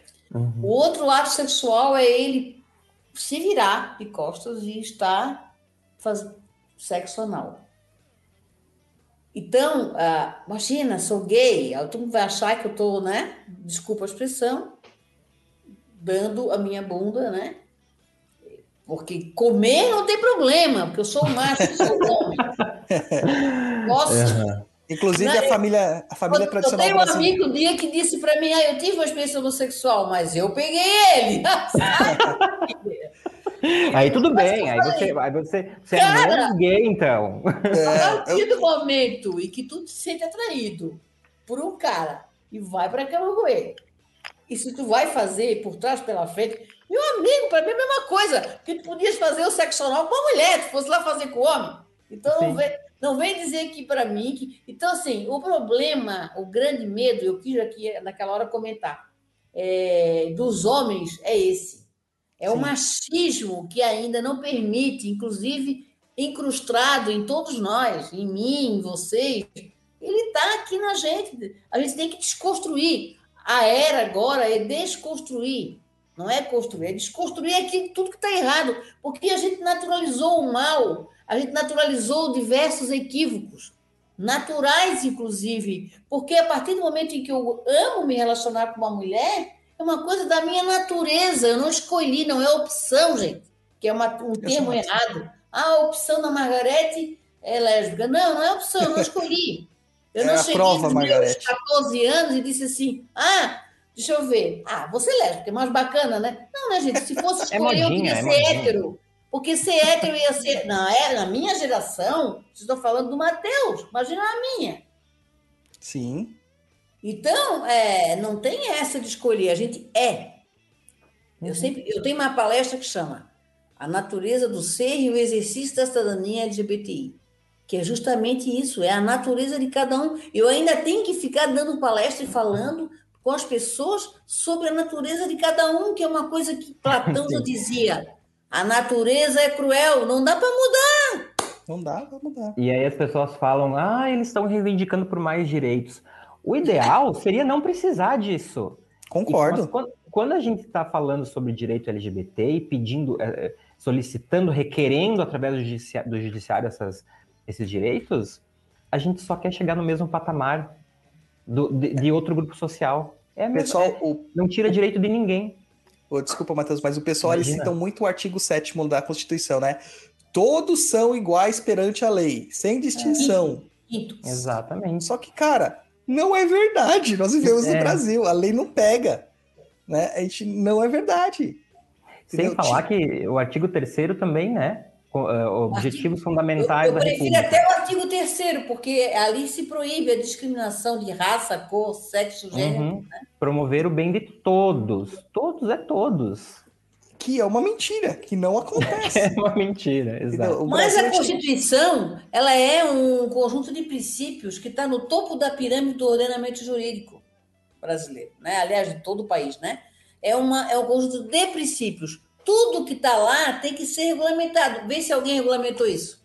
Uhum. Não. Uhum. Não basta estar, estar escrito, tem que ser exercido. Tem que ser, tem que criar lei, tem que. Então, qual é a nossa, a nossa dificuldade hoje? A nossa dificuldade hoje é termos bancadas progressistas no Congresso Nacional. Fica todo mundo preocupado em eleger o presidente. Nós temos que preocupar é com o Congresso, gente. É com o Que é senador muito- e o deputado, com os deputados, porque são eles que vão fazer as leis e são eles que mandam. O, o presidente veta, volta para o Congresso. Então, o Congresso é que manda. Então, é, enquanto a gente não tivesse entendimento de eleger bancadas progressistas, esse foi um dos piores congressos de todos os tempos. Agora, a nossa sorte é que a bancada evangélica e católica não deixa passar a nossa pauta, mas também ninguém aprova deles. Porque ela é é tão reacionária, ela é tão atrasada e ela é tão inconstitucional, que ela é natimorta inconstitucionalmente, que eles não conseguem passar. Então, essa É, é, a mas- sorte. Infelizmente, a gente está tendo uma postura muito forte do, do, do STF em cima disso aí. Está tendo uma inversão de valores. Né? É, nossa, nossa, nosso legislativo, seja estadual, municipal ou federal, é péssimo. É, é muito mal equiparado, é muito mal equipado. Né? Você vê que são pessoas que realmente não deveriam estar lá, elas não têm, é, elas não têm o menor compromisso com aqueles que os elegeram. Não tem. Né? E é o princípio básico. É o princípio básico. Então, temos que ter leis. Eu fui, eu teve uma época que eu era contrário. Eu falei assim: não, gente, não pode ter lei, a gente tem que entender que todo mundo é igual. Mas aí eu falei assim: pera, para. Douglas, não é a realidade. Eu pensei isso comigo. Falei, não é a realidade. Né? Se tá na rua uma mulher apanha, os caras vão falar assim: é porque ela é uma vagabunda. Apanhou porque é uma vagabunda. Mas o cara lá, o cara lá, ele pode fazer o que ele quiser. Eu, tem que ter pauta de feminicídio, tem que ter pauta de proteção à mulher, tem que ter a Maria da Penha. A questão do, do, do público LGBTQI a mais também a mesma coisa. Racismo, a mesma coisa. A pobreza, a mesma coisa. Uhum. Tem que ter para todo mundo. É porque a única forma da, de, de, de inverter essa questão, porque são poucos lá em cima na pirâmide, mas são poucos que detêm o poder. É quando a- base começa a se movimentar. Isso gera incômodo ao poder. quando a população ela tá ativa em movimentos como o movimento LGBTQI, você vai, você vai ver. Eu tenho certeza. Quando tem, a gente vai ter agora um ano melhor, se Deus quiser, né? 2022 vai ser melhor. Vai estar pertinho da, da, da parada gay, vai começar os bolsominion aparecer. Vai, vai começar a sair vai, de todos do buraco. E vão lotar a Paulista uma semana antes, eu tenho certeza. Com uhum. que propósito? Nenhum. É um propósito inócuo, porque eles já estão dentro da normatividade deles. Eles não sofrem com isso. Agora veja o Matheus, gente. O Matheus ele, ele, ele, ele teve que se preparar para virar para o pai dele e falar assim: pai, eu nasci assim, eu sou assim. O básico do básico. É o básico. É. Uhum, eu, eu, ficaria muito triste do meu filho, meu filho for homossexual, dele não falar para mim a tempo sabe? Assim, falar assim, com o primeiro namorado ou a primeira namorada, eu vou me sentir o pior pai do mundo. Falar assim, que pai que eu que deixei passar uma, um, uma questão muito importante, que é essa. Eu vou ficar péssimo. A mãe dele também. A mãe dele também pensa a mesma coisa. Nós somos separados, mas ela pensa a mesma coisa. Eu acho que a gente está começando a desconstruir essas questões, as famílias vão começar a ter um entendimento melhor. Mas ainda temos famílias muito tristes, até por causa da bancada da Bíblia, né? mas a gente está começando, principalmente nos movimentos de, de, movimentos progressistas, movimentos de esquerda, os religiosos de terreiro, eles têm essa questão, né? Traz isso pra, da identidade, da identidade do ser. É maravilha. Vamos continuar falando aqui agora, Margarete. Queria saber um pouquinho mais de como foi a, a, a sua entrada nessa, nessa. Vou usar o termo que o rapaz usou lá, Matheus. Nessa militância, Margarete. Ah, eu estou assim, ativamente mesmo, ativamente, faz 10 anos. É, até então, eu não participava de movimento social nenhum, né? Aí, agora, faz 10 anos que eu, que eu estou na militância. E quando eu entrei, já entrei com a espada na mão e fui para frente, fui rasgando mesmo, porque é, parece que eu estou desde que desde, sei lá, 30 anos, porque, graças a Deus, né, Matheus? Conseguimos algumas vitórias aí, a gente conseguiu tirar um promotor que não permitia casamento homoafetivo em Florianópolis, a gente conseguiu reverter o veto do governador aqui Santa Catarina, que a primeira coisa que ele fez quando ele assumiu foi vetar o uso do nome social no Estado. Eu fui para a imprensa e toquei o pau. E a imprensa já muito da capciosa, né? Sabendo que aquilo ali ia render, já foi me procurar, né? E eu disse: não, inconstitucional é o veto do governador. Porque ele quis dizer que inconstitucional, a utilização do nome que era inconstitucional porque o Estado não legislava direito civil. Aí eu disse, ok, tudo bem, o Estado não legisla direito civil. O problema é que o princípio da dignidade da pessoa humana, que norteia o uso do nome social, está acima do, da competência de legislar. Né? Existem os princípios constitucionais supervenientes né, aos, aos outros. Né? Tem uns que estão acima e outros. Então, o que é, que é mais importante? A competência territorial, a competência, aliás, é, é originária, né? Do, do, ou a competência ou a, a, dignidade da pessoa humana. Então foi isso, né? E, e ele voltou atrás. Ele, inclusive, me chamou para assinatura do decreto e aí fez através do decreto. Né? Ele vetou o PL, mas fez através do decreto. Eu achei muito nobre da, da, da parte dele na época e até elogiei, porque né, ele teve essa. E aí, esse foi um dos grandes que eu achei do, dos, da, das grandes vitórias que a gente conseguiu lá na nossa comissão da OAB, né? E depois tivemos outras, assim, todas as violências, os crimes, a gente estava em cima com o delegado, né? Promovemos o primeiro congresso de direito LGBTI uh, no estado de Santa Catarina, né? O primeiro, a, a OAB pela primeira vez teve dentro do seu espaço físico lotado de LGBTQIA+, né? Trouxemos os maiores juristas e militantes do Brasil no nosso congresso, né? Foi maravilhoso, Matheus. Foi lindo, foi lindo. Três foi lindo. dias.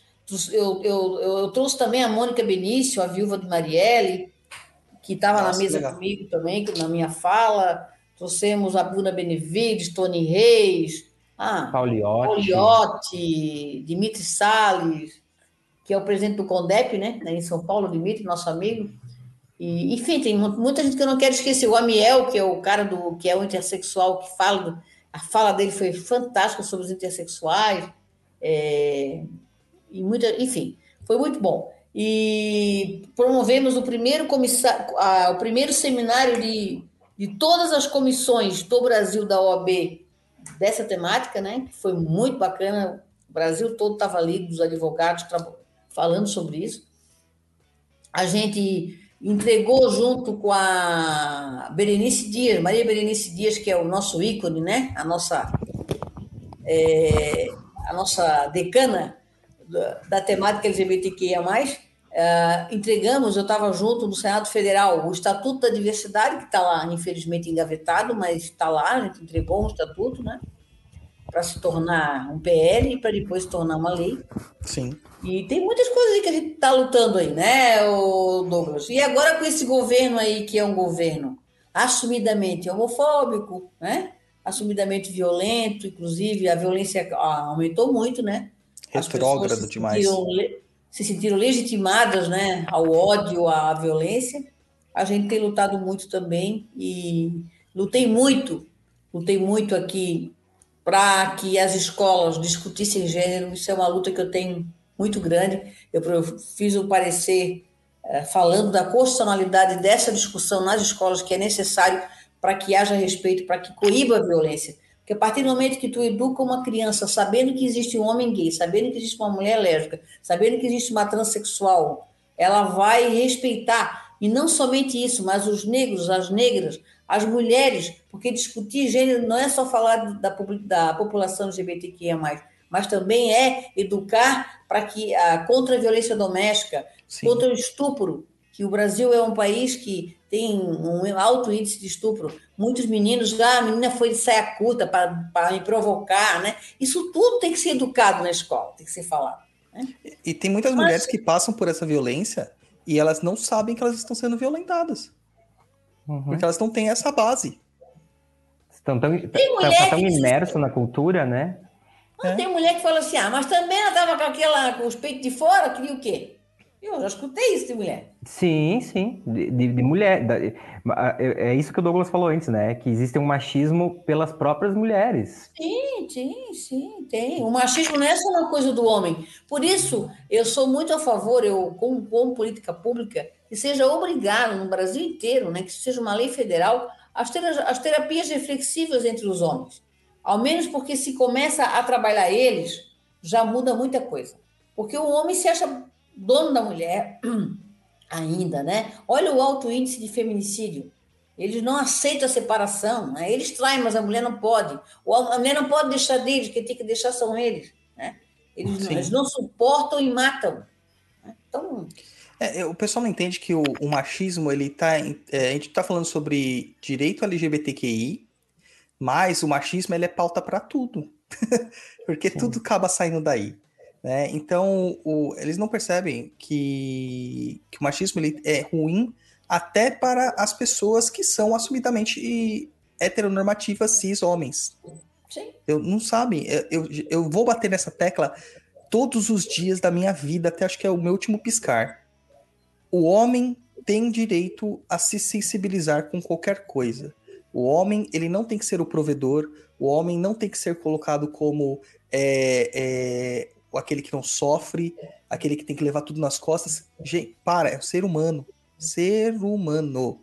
Você tem que vivenciar sua vida ao máximo. Por isso que nós temos tanta gente depressiva, angustiada, ansiosa, com burnout, com borderlines, é, com transtornos, transtornos causados por excessos excessos dessa sociedade doentia que nós estamos vivendo. É, ou, uma coisa que eu sempre falo assim, é, que eu ouvi um discurso muito do, isso do meu pai e dos amigos dele, né? Meu filho tem que ser o cara que vai começar a trabalhar, carregar caixa nas costas, porque ele tem que, tem que sustentar a família dele. Ah, minha filha não, minha filha arranja alguém para casar. Isso é um discurso extremamente ruim. E se aquele homem ele tem uma, é, uma vida mais pacata, ele quer só um dono de casa, quer cuidar dos filhos, ele não tem esse direito? Ele tem esse direito. E a mulher é aquela mulher porradeira. Aquela mulher que trabalha. Que, convenhamos, né? Minha namorada trabalha muito mais do que eu, muito melhor do que eu. É, é, é, é outro nível. Ela tem umas coisas assim, ela é muito workaholic mesmo. Minha mãe também. Se fosse comparar minha mãe e meu pai, minha mãe trabalha muito mais que meu pai. E além disso, ainda tinha as atribuições domésticas, as atribuições normais de mãe, né? Que acaba tendo ter. E o homem é o quê? O homem é deixado de lado. Até numa questão de uma separação, quando o homem vai exigir a guarda de uma criança e não consegue, a culpa é do quê? Do machismo. Porque o machismo também fala, a mãe é melhor para estar com o filho. Não tem um julgamento sobre as pessoas, os indivíduos. A gente está julgando dentro de uma pauta social fixa. É a mulher que tem que cuidar do filho. É a mulher que tem que cuidar do filho. O homem só tem que pagar pensão e manter. Vê no final de semana assim, esquece. E o amor que aquele cara tem pelo filho? Isso é desconectado do direito. É totalmente desconectado. Então o machismo é a pauta principal de tudo. Se não houver desconstrução do machismo, as outras coisas não fluem. Então você vai ver machismo em tudo. Até no racismo você vê machismo. Tem pautas racistas você vê machismo. E, e é através de, desses movimentos, inclusive esse programa, que isso vai sendo desconstruído.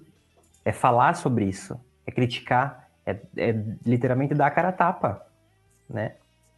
É, inclusive, né, Matheus, eu tava falando assim com você à tarde, eu esqueci de, de, de falar uma coisa. Tem amigos meus que são gays, mas você olha assim, o cara é um o, o estereótipo do machão. Tá ligado? Sim. Eu falo assim, mano, você não permite o cara gostar de outro homem e continuar mantendo aquela parte masculina dele. Isso uhum. é a diversidade. Ninguém vai ser igual, meu povo. Uhum, uhum. Ninguém vai ser igual. Assim Exatamente. como a lésbica não precisa usar boné, camisa de flanela. Tem algumas que são assim, né? A Tati, eu brinco muito com a Tati, a Tati era minha irmã de santo, né? Ela fala assim: eu, eu, eu gosto de vestir roupa de homem, de vestir short, usar sapato de homem, tênis de skatista, bonezinho para trás. Eu gosto. Mas minha mulher não gosta. Entendeu? E daí? E daí? Eu comprei cinco bonés hoje. e, uma, e uma camisa de flanela, né, Marga? Eu comprei de flanela, mas eu amo. eu, eu esses dias ouvi, nossa, uma pessoa me olhou e falou assim, uma amiga minha, você tá parecendo tão hétero hoje. Eu falei, o quê? Como assim? Peraí, vou me trocar então. É, é porque geralmente o homem gay tem uma, uma qualidade de escolher roupa melhor. Isso é verdade, cara. Eu tenho é. que. Meus amigos sempre falam assim, Douglas, você se veste muito mal, cara. Eu falo assim, escolhe roupa pra mim, mano. O homem gay é elegante, ele se cuida muito. Tu logo percebe, eu consigo perceber os homens gays só pela, pela maneira de se portar, de, de se vestir. Ele tem um mas cuidado. Tem, mas tem, tem um também cuidado. os que não se cuidam, né? Tem também não, os que não tem, se cuidam. Tem. Tem. É, tu, é que tem de tudo, né, Douglas? Mas vamos falar É exatamente uma, isso. É, tem uma, uma grande maioria, eu acho. Eu acho que a grande maioria tem essa. Né, ô, Matheus? É, é eu, eu, eu, eu, tenho fases, assim, eu tenho fases. Ah, tu tá sempre bonito, deixa de ser papo. é, o Matheus não viu, é, não viu a calça que eu tô usando. Ah, mas agora tu tá em casa. Tá rasgada. É, o Matheus, toda aparição que eu vejo dele, ele tá sempre na estica. Sempre não vem, não, Matheus. Estica, sempre. Mas olha. Ó, outra coisa, Matheus, que eu lembrei. Quando do meu filho também, as histórias dos meus filhos são incríveis, né? A gente é muito próximo, então eu, eu, eu, eu vivencio muitas coisas com ele. É, uma amiguinha dele no, no maternal virou assim e falou assim: homem não usa rosa. E naquele dia específico, eu estava de rosa, porque eu adoro rosa. É uma das coisas que eu mais gosto. Né? E eu tava, tinha acabado de voltar do trabalho, eu tava com uma camisa social rosa, que inclusive, né, fica é muito bonito, cara. Desculpa. Eu também acho. Aí, eu gosto, adoro de... o nome de rosa. Acho bem bacana. O pessoal que gosta desse negócio de, de, de, etiqueta e tal, fala, não, só tem que usar camisa branca, desculpa, não. Rosa é lindo. E ele olhou e falou assim, mas meu pai usa rosa. Falou com, com força, né? Meu pai usa rosa. O que, que você está dizendo? Meninos podem gostar de rosa. e, e, militou, e... militou. Militou, cara. Foi, foi, foi fantástico. Orgulho do papai. Que idade ele tem, Douglas? Nessa época ele tava no maternal, né? Ele tinha três, acho, três, quatro anos. Gente, tá olha só, sua geração. Geração eles, são, eles são assim, eles são assim, então são incríveis, são incríveis. É, são incríveis. E aí, o que, que a gente tem aí pela frente nessa luta? O que, que vocês acham que vai ser o nosso futuro agora? É, com essas questões sendo colocadas dentro das leis. Como que vocês imaginam que a nossa sociedade vai estar? O que, que vocês estão planejando aí nos movimentos? Olha, eu, eu, costumo dizer que no governo, né, atualmente, né, principalmente por, por conta desse governo, só o fato de, de existirmos, né, de existir uma comissão é, é, de direito homoafetivo e gênero dentro da OAB já é um, um grande movimento de resistência. Eu confesso que eu não sei. Sou bem franca, eu não sei o que, o que virá. Não, não faço ideia, não sei como será o próximo governo. É, o que eu sei é que a gente está resi tentando resistir e estamos resistindo. Mas eu não, eu não sei. Eu sou bem franco em dizer. É, eu vejo isso a longo prazo, muito a longo prazo. Eu acho que talvez a gente tenha tudo positivado em 20 anos. Eu não vejo 10 anos, acho, talvez alguma coisa já entre aí nos 10, porque nós temos que mudar o Congresso, né? enquanto não mudar o Congresso, Sim. não passa. Não passa. E nós temos muito poucos, muito poucos LGBTs. Claro, não precisamos só de LGBT para defender a nossa pauta. Nós temos pessoas héteros que defendem a nossa pauta. Hoje, hoje lá temos Jandira Fegali, é, Érica Cocai, é, Marcelo Freixo, Alessandro Molon, outras pessoas que eu não vou lembrar aqui, a Elisiane no Senado, a, a Simone Beth. Tem outras pessoas aí, né? A gente não vai, mas muito pouco, né? Muito pouco. Porque a bancada hoje, BBB, a bancada B, né? Que tem BBB, tem a Bíblia, Bala e. Bíblia, Bala e. Qual é a outra? Bala. Bíblia, Bala e Boi. Ah, é. Do, Boi, Bala e Bíblia. É, então, a bancada hoje religiosa no Congresso, ela detém 30%, né? Ela é forte. Sim. Ela decide tudo. É só eles se unir, que eles se unem, tá? Né? Não é igual a esquerda, que, como dizia um padrasto meu, só se une na cadeia. Né? A esquerda nunca tá Agora é a gente vai enfrentar de novo uma eleição em que a esquerda tinha que estar assim, ó, grudadinha para tirar o Bolsonaro. Sim. Já Aí, na outra eleição já devia estar tá assim. Já era, uhum. porque na outra eleição, se o PT tivesse a, a, abrir, a, aberto do poder, né? o, o, PT tinha que ter aberto a cabeça de chão. Ele tinha, ele estava vindo de escândalo e a escândalo, ele tinha que ter feito isso, mas o PT é hegemônico, é complicado. Não vou discutir agora também partido, porque, né? Mas infelizmente, porque o Lula está acima do PT. O Lula tá. É, Lula, é o Lula é, um, é, é, é um, um, personagem, né? É um o Lula é. É, né? O Lula tá acima do PT, entendeu? O, hoje tem gente que nem relaciona mais ele com o PT. Né? Sim. Então, o que, que tinha que ter acontecido ali? O Haddad tinha que ter sido vice do Ciro. Sim. Talvez o Ciro tivesse chegado, porque o Ciro é muito preparado, o Ciro é muito inteligente, muito preparado para administrar o país. O problema é que o Ciro tem um temperamento parecido com o do Bolsonaro. Só que o Ciro é inteligente. Né?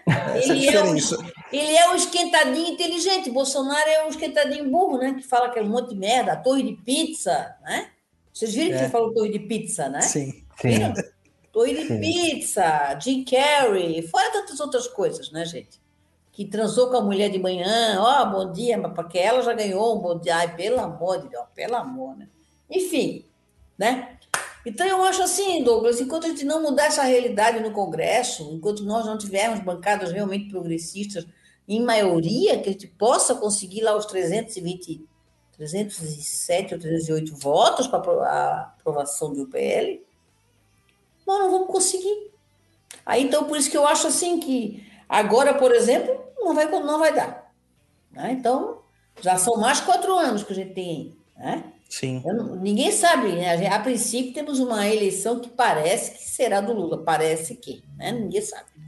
Então, é. se for, teremos uma onda de esquerda no país. Aí talvez dê uma melhoradinha. Quem sabe na outra, se permanecer, melhora. Não sei, porque enquanto a gente não tiver bancada, é. pode ver, isso não é pauta da direita.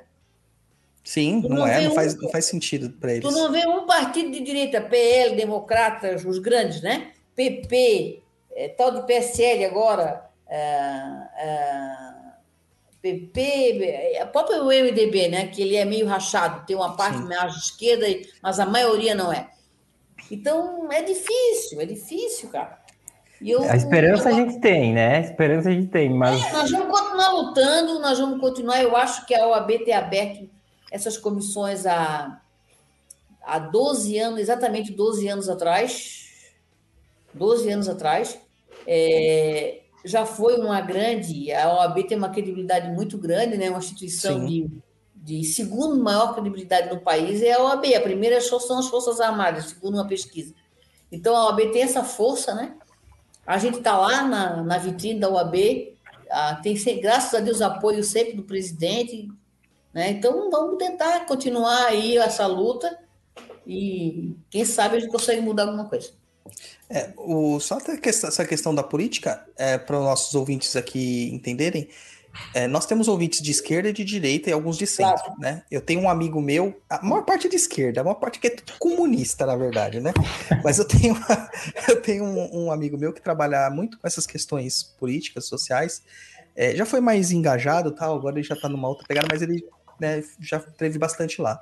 E ele fala, MDB não é um partido, é um conglomerado de gente que se uniu para ter poder. É, e para essas pessoas que a gente vai ter uma eleição ano que vem, para entenderem assim, meus ouvintes queridos, a luta do Matheus e da Margarete não é do Matheus e da Margarete. A luta é de todos nós. Porque o cerceamento da liberdade individual de cada um e do reconhecimento de cada um, hoje está com a mira né, apontada para o homoafetivo. E amanhã? Pode ser que esteja apontada para você. Entendeu? Entender que todos têm que lutar por todos é a grande dificuldade nesse nosso país. É muito difícil. E a gente vê justamente pela questão política, onde que a gente fala que as, as, as, as esquerdas estão fragmentadas. Né? Uhum. Eu acho que vai dar Lula. Eu também. E aqui, abertamente, eu vou falar. Margarete isso. Eu nunca votei no Lula na minha vida. Vai ser a primeira vez. Eu estou declarando um voto aberto aqui. Eu nunca votei, mas vai ser a primeira vez. Eu, para mim, pô, vou falar para ti, ó, eu, eu sou bem sincera, não gosto do PT, eu respeito, eu tenho amigos do PT, tudo, não gosto do PT. Votei nas últimas quatro eleições do PT, no Lula e na Dilma. Na última eu votei no, no, no Ciro, no primeiro turno, e obviamente no Haddad no segundo. É, acho que nós precisamos realmente mudar essa esquerda brasileira, né? O PSB, que é o meu partido, eu sou filiado ao PSB, né? O PSB é um partido que está crescendo, é um partido de centro-esquerda, porque eu me considero de centro-esquerda, porque eu sou moderada, não- alguns radicalismos eu não gosto. E é um, é um partido que tem Flávio Dino agora, Marcelo Freixo, que está agregando muita gente, né? E talvez seja um partido de futuro de esquerda, né? Uma esquerda moderada, que é disso que nós precisamos. Eu queria fazer um adendo, Douglas, até Fica por à conta vontade. da, eu sou mais velha aqui, tem a gente, eu, eu, eu, eu era MDB, na época que era MDB, depois virou PMDB, agora é MDB de novo, né? Eu era o MDB quando o MDB era esquerda, que tinha Arena MDB. MDB. Então, era esquerda. Toda, toda a esquerda brasileira estava brigada no MDB. O que aconteceu com o MDB? Quando ele se transformou para o PMDB, que o Sarney fosse, foi para o PMDB, foi ali que acabou o PMDB. Todo, aí veio aquele plano cruzado maravilhoso. Todo mundo, eu lembro tão bem daquela votação, o mapa do Brasil era MDB de cabo a rabo. O MDB Sim. ganhou no Brasil inteiro. Ali entraram os coronéis, entraram a direita, entraram os ruralistas, entraram muita gente ali. Acabou o MDB ali. Hoje tu ainda encontra MDB raiz de esquerda, tu encontra, só que o Pedro Simon, que agora está muito velhinho, acho que está vivo ainda, né? Lá no Rio Grande do Sul. Foi um grande homem do, do MDB, um grande, como Ulisses Guimarães, sabe? Essa turma aí. Então, É, a gente precisa voltar aos tempos áureos. Aos tempos áureos. Mas eu falei que eu nunca tinha votado no PT. E. Mentira, votei. Já votei no, na Marta Suplicy aqui para São Paulo. Votei no Mercadante para senador. Deve ter votado no PSDB, né? Que São Paulo todo é PSDB. Não, no, no, eu sempre fui muito. Assim, eu gosto, eu gosto muito da ideia do Ciro. Sempre gostei muito da ideia do Ciro. É, apesar que, Matheus, que tem gente que fala aí que eu sou almoedo até a alma, né? Não, acho que não. Acho Ai, que mas não. assim, tem muitas coisas. Eu sempre gostei muito das ideias do Ciro justamente pela, pela intelectualidade. Dele, ele, é, né? ele é muito inteligente, ele estudou fora há muito tempo, né? É, ele é muito. Ele, ele, tem muito conhecimento mesmo. Principalmente de, principalmente de economia, né? Ele, ele manja muito. Mas aqui em casa sempre foi. Em casa é um. Eu, eu brinco que aqui é todo mundo comedor, comedor de pão com mortadela, né? Porque aqui em casa todo mundo sempre votou no Lula, sem pensar duas vezes. E, né? Enfim, não, não desconsiderando as críticas que, que eu tenho, mas aqui em casa sempre foi todo mundo Lula. Gays, gays lulistas me adicionem. É, mas eu acredito que vai ser isso mesmo. Mas, assim, eu acho que é um momento da gente refletir. É, é, a gente tem que votar para tirar essa, essa situação retrógrada que nós nos colocamos. Uhum. Tá? Parte culpa do PT, parte culpa da esquerda como um todo, sim. Sim, sim, com tá? certeza. Porque eu vejo eles como uma cria, né? O Bolsonaro é uma cria inanimada da, da esquerda. Mas é, a gente tem que refazer as nossas ideias, saber onde nós erramos, sacudir a poeira e fazer alguma coisa melhor, cara, porque é o futuro dos nossos, dos nossos descendentes, das nossas próximas gerações que está em risco. Aí nessa situação. Eu não imagino mais quatro anos com o Bolsonaro, pelo amor de Deus. Gente, eu fico, olha, eu vou falar para ti, eu fico até mal. não consigo. E aí, gente, entrando aqui pra gente já ir pros finalmente aqui, eu quero saber a opinião de vocês, porque Hoje a Margarete é uma espírita, mas a Margarete já teve na macumba, né, Margarete? Já pisou no uh, super macumbeirinha. Isso é uma, isso é uma macumbeira. Ah, uma vez macumbeiro, macumbeiro para sempre. O Matheus muito macumbeiro, né, gente? Muito macumbeiro. E a gente sempre viu os terreiros, sejam de candomblé, catimbó, umbanda, quimbanda, não importa, como um local de, de segurança para o público LGBTQI, né? É, o porquê disso? O que, que vocês acham que, que, que, que, eles procuram essa, essas religiões de matriz afro? Primeiro, primeiro que já é uma religião estigmatizada também. Então, é uma religião marginalizada, a primeira coisa. Né? Então, eles obviamente, que os gays sempre teriam uh, amparo, abrigo, acolhimento numa casa de umbanda. Né? Tanto que eu cheguei há muitos anos atrás a presenciar casamentos de, entre gays no, na Umbanda. Né? É, outra coisa, muitos homens gays são médiums de terreiro e normalmente recebem pombagira, veste roupa, né? São, filho, roupa. são filhos de mulher, são filhos normalmente de Oxum, de Amanjá, de Ansan. Gosto, gosto mesmo de uma Yansanzinha, né? É. E então, é, eu vi muito isso porque eu fui em muitos terreiros aqui, eu trabalhava, eu trabalhei mesmo em um, fiquei 12 anos, né? Cheguei a fazer a coroa pequena lá. E eu sou filha de homem, não sei porquê, né? Sou filha de Ogum. Na verdade, eu tenho uma quisila, eu sou filha de Ogum e o Baloaê, eu tenho dois pais. Hum. O Baloaê com Ogum, e na hora da que eu fui, que eu deitei para a mãe pequena, eu estava metade com o Baloê, metade com o Ogum, Ogum deu uma batida no peito, a minha mãe de santo não aceitava dois, por causa Sim. da Umbanda Almas de Angola, né? Sim. Ela não aceitou, tocou de já e falou, a coroa é tua, meu velho, deu pro Ogum, né? Mas eu depois joguei um búzios com um amigo meu do candomblé, ele disse, não, e eu não sabia disso, tá? Ele jogou e disse, tu és filha de... Tu tens... Tem o um nome disso que eles falam lá, que eu tenho duas coroas de homem, né? E Sim. a mãe é o Xum. Então, eu via lá dentro dos terreiros que eles aceitavam as lésbicas de uma boa, os gays de uma boa, sabe? A mãe de santo amparava a namorada da mulher, o namorado do homem. O, tinha muito pai de santo gay aqui em Florianópolis, muitos eu conheci, famosos, né? Isso tudo facilitou muito. Aí tinha o pai de santo gay, a casa estava cheia de gay, né? não tinha como ser diferente. É igual um gay abrir. Florianópolis é uma província ainda. Na minha época, lá dos anos 80, 90, então era pior ainda. Era um gay abrir um bar, já era um bar gay.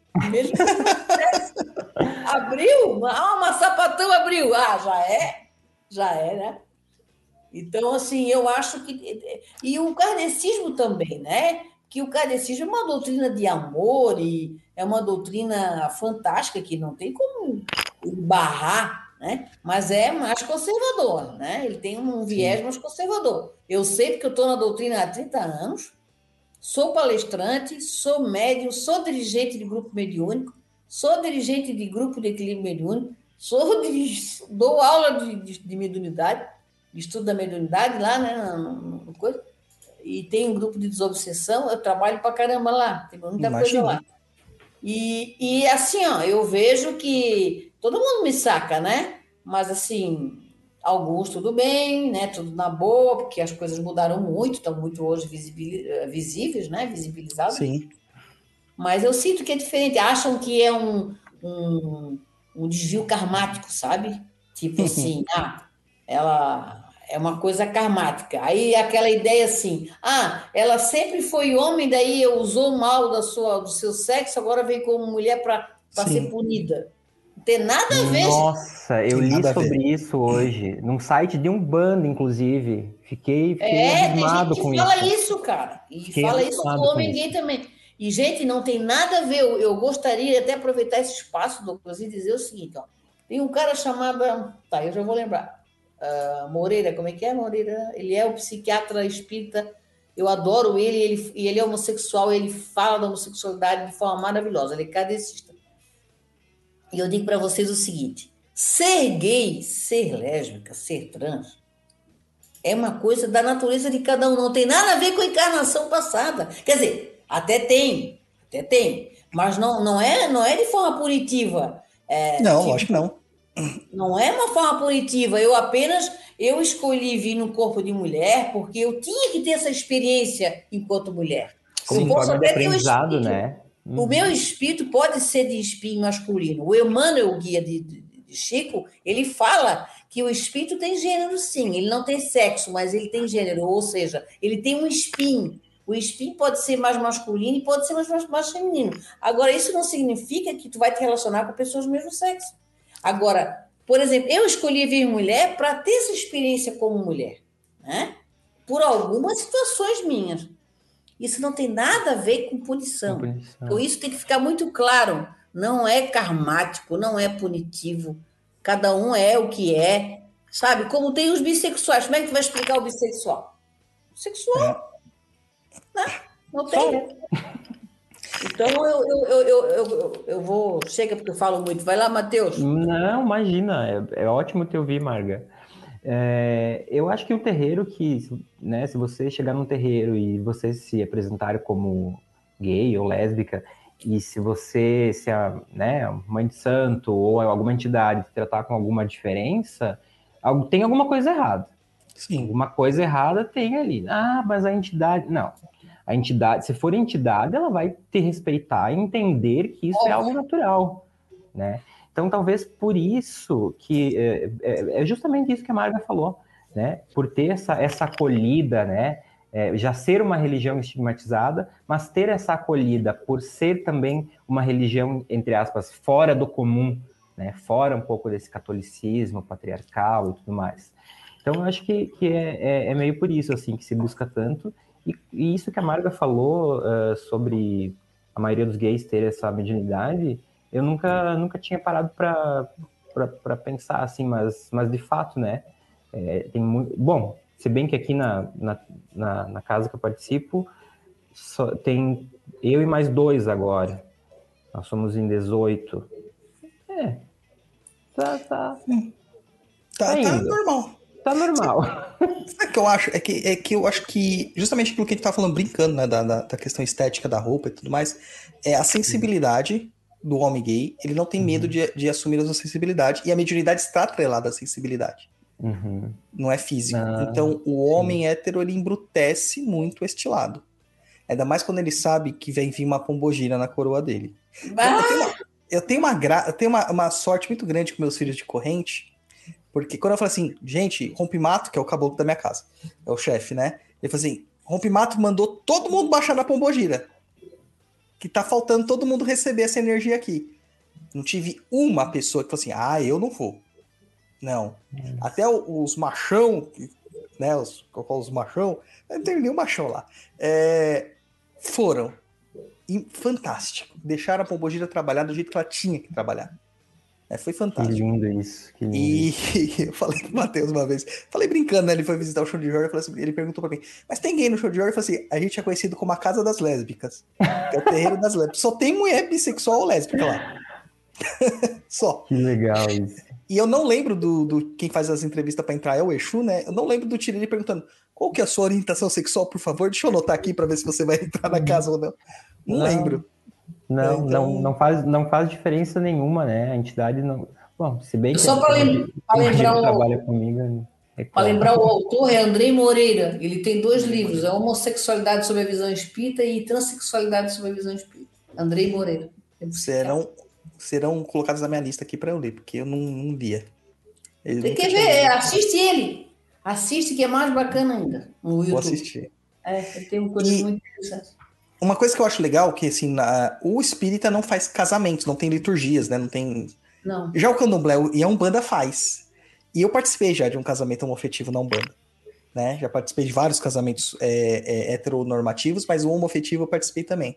Eu tenho várias fotos muito incríveis guardadas no meu Facebook. É... E eu percebo que isso é uma coisa muito normal. É muito uhum. normal dentro da Umbanda. E há muito mais tempo de qualquer pauta ser desenvolvida, né? De qualquer pauta ser desenvolvida. É... Não tem jeito de qualquer forma da gente encontrar isso em outra religião. O catolicismo nunca vai mudar. O Não. evangélico nunca vai mudar. Né? Então, se você quiser fazer seu casamento religioso, vai para Macumba. Vamos lá no chão, partir o chão de Jorge. E tem uma coisa também, né, o Douglas, das, das entidades, né, serem também um pouco assim, é, por exemplo, um homem, ele, um homem que vai para um terreiro, ele vai ter que ter a mãe, a mãe, a mãe né, de cabeça. Então ele Sim. vai receber a mãe, ele vai dançar com o Malchum, ele vai dançar com uma Yansan, com uma Iemanjá, né, ou com uma uhum. Nanã, a Nanã já não dança, fica lá velhinha, mas as outras então, assim, né? Ele vai ter a pombagira. Não tem jeito. Sim. Ele vai ter uma criança que pode ser uma criança, uma cosme menina. Sim. Uma cabocla, né? Normalmente eles é o caboclo tal, mas pode ser uma cabocla, né? Eu, é, engraçado, eu, eu tinha cabocla e cabocla, preto velho e preta velha, eu nunca vi tanto. Eu tinha sempre os dois. É e tem o chumaré, né? Que é seis meses mulher e seis meses Sim. homem. Que ela é Euá, Euá também tem essa. No batuque. Oi? Euá também, que a sua, sua irmã também tem essa conotação. É, a própria Yansan, né? Yansan também é assim. Yansan tem uma questão de bissexualidade muito forte nas histórias Sim, dela. Ela primeiro ela tinha dois homens, né? Xangô e Ogum, né? Safada. Exatamente. Yansan pegou todo mundo, né? Geral. Geral, geral. geral. E a é, filha de Yansan, meu filho, para casar, é uma tristeza, né? Se ela quer, não é aquela mulher casamenteira, não. É a minha Isso. namorada de Ansan, eu falo isso. Lá no meu terreiro, a, ela é em Ansan Kogum ainda. Nossa. É, lá no, no, no, show de Jorge, é interessante assim, a gente tem médiums que recebem pretas velhas, pretas velhas, e pombogiras, de frente. Não é o Exu que aparece, é a pombogira. E nós temos as médiums, as mulheres, que recebem homens de frente, né? O Exu ou o próprio... Sim, e não tem nada a ver com... Não tem... Daí a gente tem uma pergunta do Paz de Igor aqui, que ele fala assim, que qual que é a relação de entendimento das entidades quanto às pessoas LGBTQIA, ele coloca um P, P+, que é o PAN, né? É, uhum. Exemplo, eles entendem o que é ser um homem gay? É óbvio, né? Sim, eles não, eles não se importam nem um pouco com isso. É, eu, a primeira entidade que eu recebi foi um Exu, né? Eu sou gay, primeiro veio o Exu, depois veio a Pomba Gira. Não faz diferença nenhuma. Eles não, não se importam. Já eu era o Exu direto. Amarga demais, cara. Eu, fui, eu, a primeira entidade que eu recebi foi uma pretinha velha. Mas como no meu terreiro nunca o preto velho era dono de cabeça, né? Tem que ser o de xalá. Então, mas depois, o mais na esquerda era o Exu. Meu Deus do céu. Mas ele foi maravilhoso, que eu fui educando ele, nós dois estamos trabalhando juntos. Ele trabalhou comigo no kardecismo um tempão. Maravilha. E quando eu fiquei cardíaca, eu vou só contar rapidinho isso que é Pode contar, fica à vontade. É, eu, eu, eu, eu operei o coração também, né? Faz nove, nove anos. Eu, de repente, eu, quando vi, tive que colocar quatro pontos aí. Nossa. E eu lembro, eu lembro, eu tinha um grupo mediúnico lá na- no meu grupo espírita, né? Um grupo que eu fazia parte. E ele chegou, de repente, em mim e falou com um cara do, do grupo e disse assim, deu um tapaço, que era meio assim, né? Ó, ó, agora eu vou trabalhar contigo. Daí eu fiquei assim, né? Eu escutei ele falando, eu tava nele, ele tava em mim, mas eu escutei. Eu fiquei com ciúme de que, que esse cara tá falando, cara, que vai trabalhar com outro, como é que vai me deixar? Aí fiquei assim, né? Caramba. Não entendi por que, que ele disse aquilo.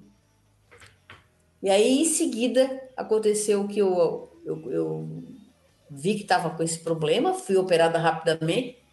E aí, depois disso, eu não podia mais incorporar ele, ele é muito fortão, né? Assim, né? Sim. Ele é um homem gigante, muito forte, grande, e ele, quando trabalhava, ele carregava as pessoas nas costas. Eu, Tá bom. Margaretinha, pegava a gente duas vezes maior que eu e botava aqui, ó.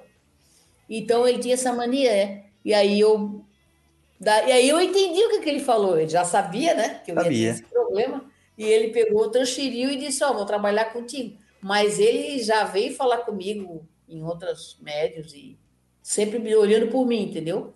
Que E ele descia se apresentando como Exu mesmo na, no kardecismo? Como é que funcionava? Sim, sim, ele chega, mas ele chega de outro jeito, né? Aham. Ele Mas ele, chegava- ele chegou a dizer que era um Exu? Sim, ele é o seu caveira.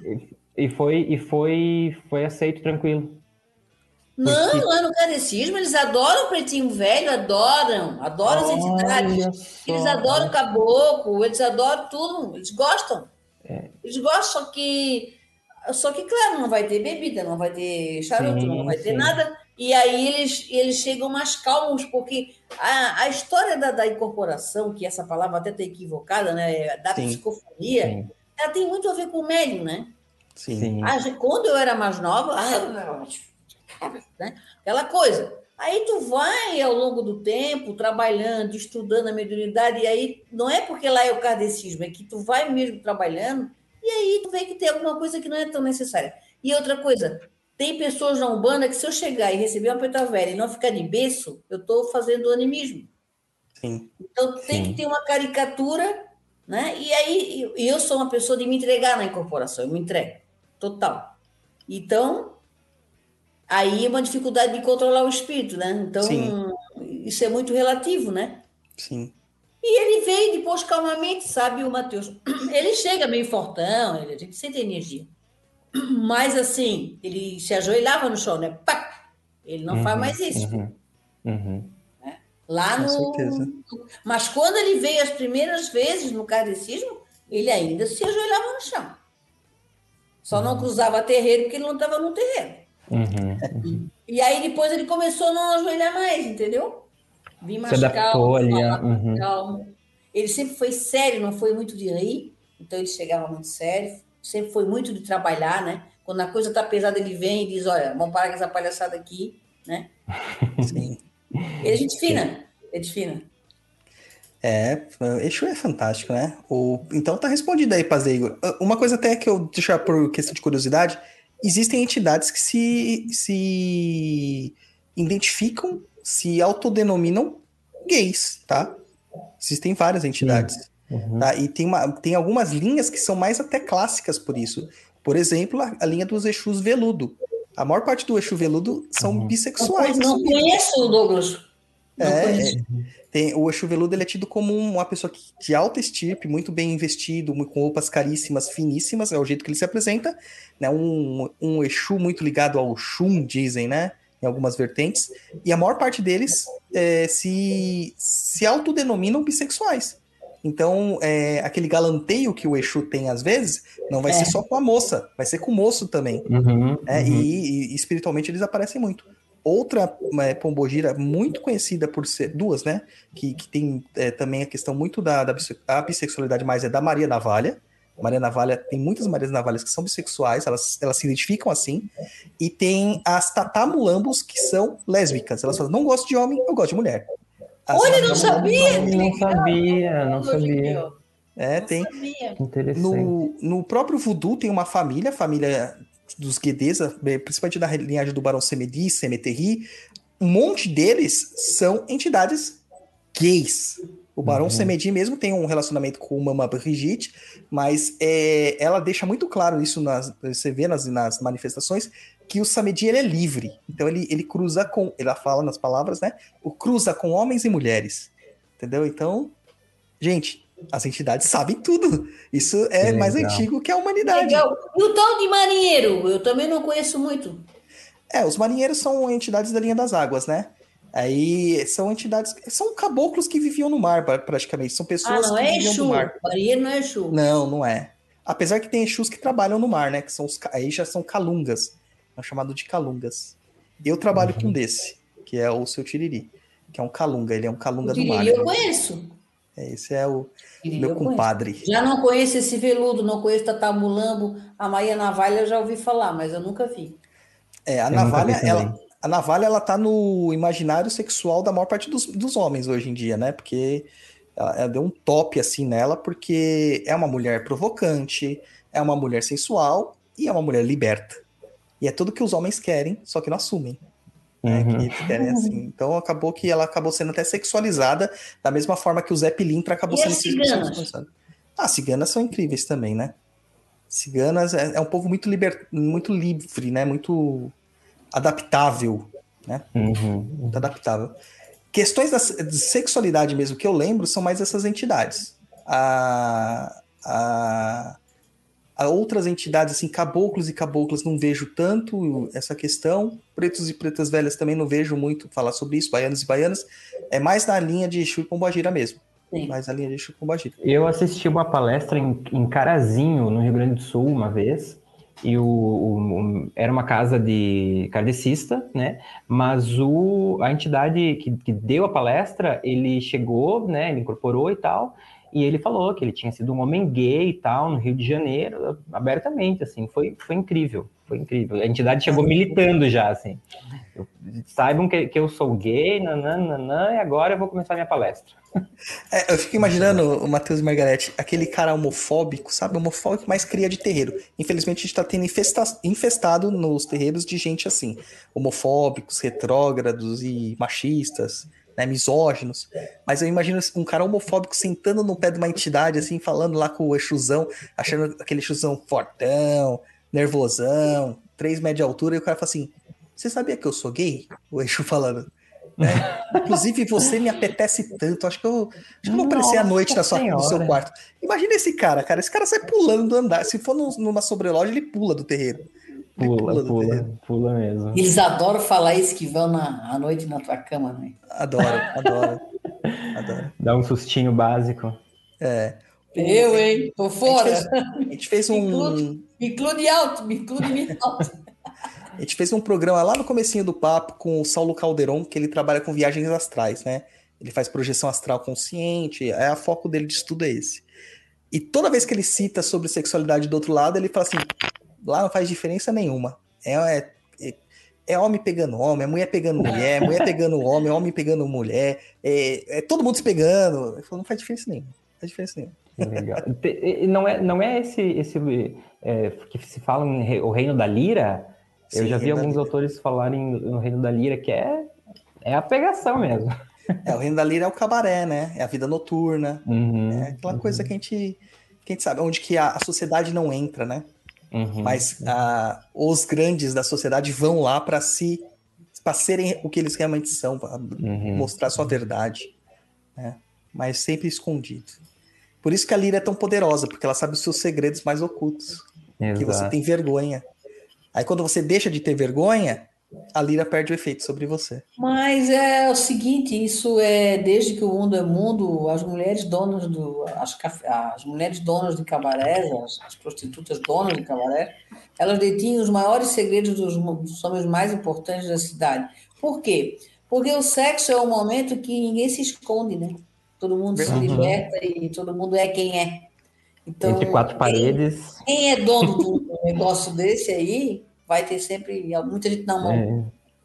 é, É, inclusive, você me lembrou uma fala de um amigo do meu avô, né? Hoje já desencarnado. Esse amigo do meu avô, ele era padre, padre católico. E aí, uma vez ele, a, gente, conversava muito sobre teologia. Ele virou assim para mim e falou assim: Douglas, você sabe por que os padres não gostam das, das cafetinas e das prostitutas? Eu falava, eu falei assim: Não, Zusa, por quê? Ele falou assim: Porque eles disputam com elas quem sabe mais da vida dos outros. E geralmente são elas. Com certeza. Então, é por causa disso. É, vamos lá, próxima pergunta aqui do Ande, acho que é Andréa Lucas. Uh, Lucas Meu, Melquiades, nome dele.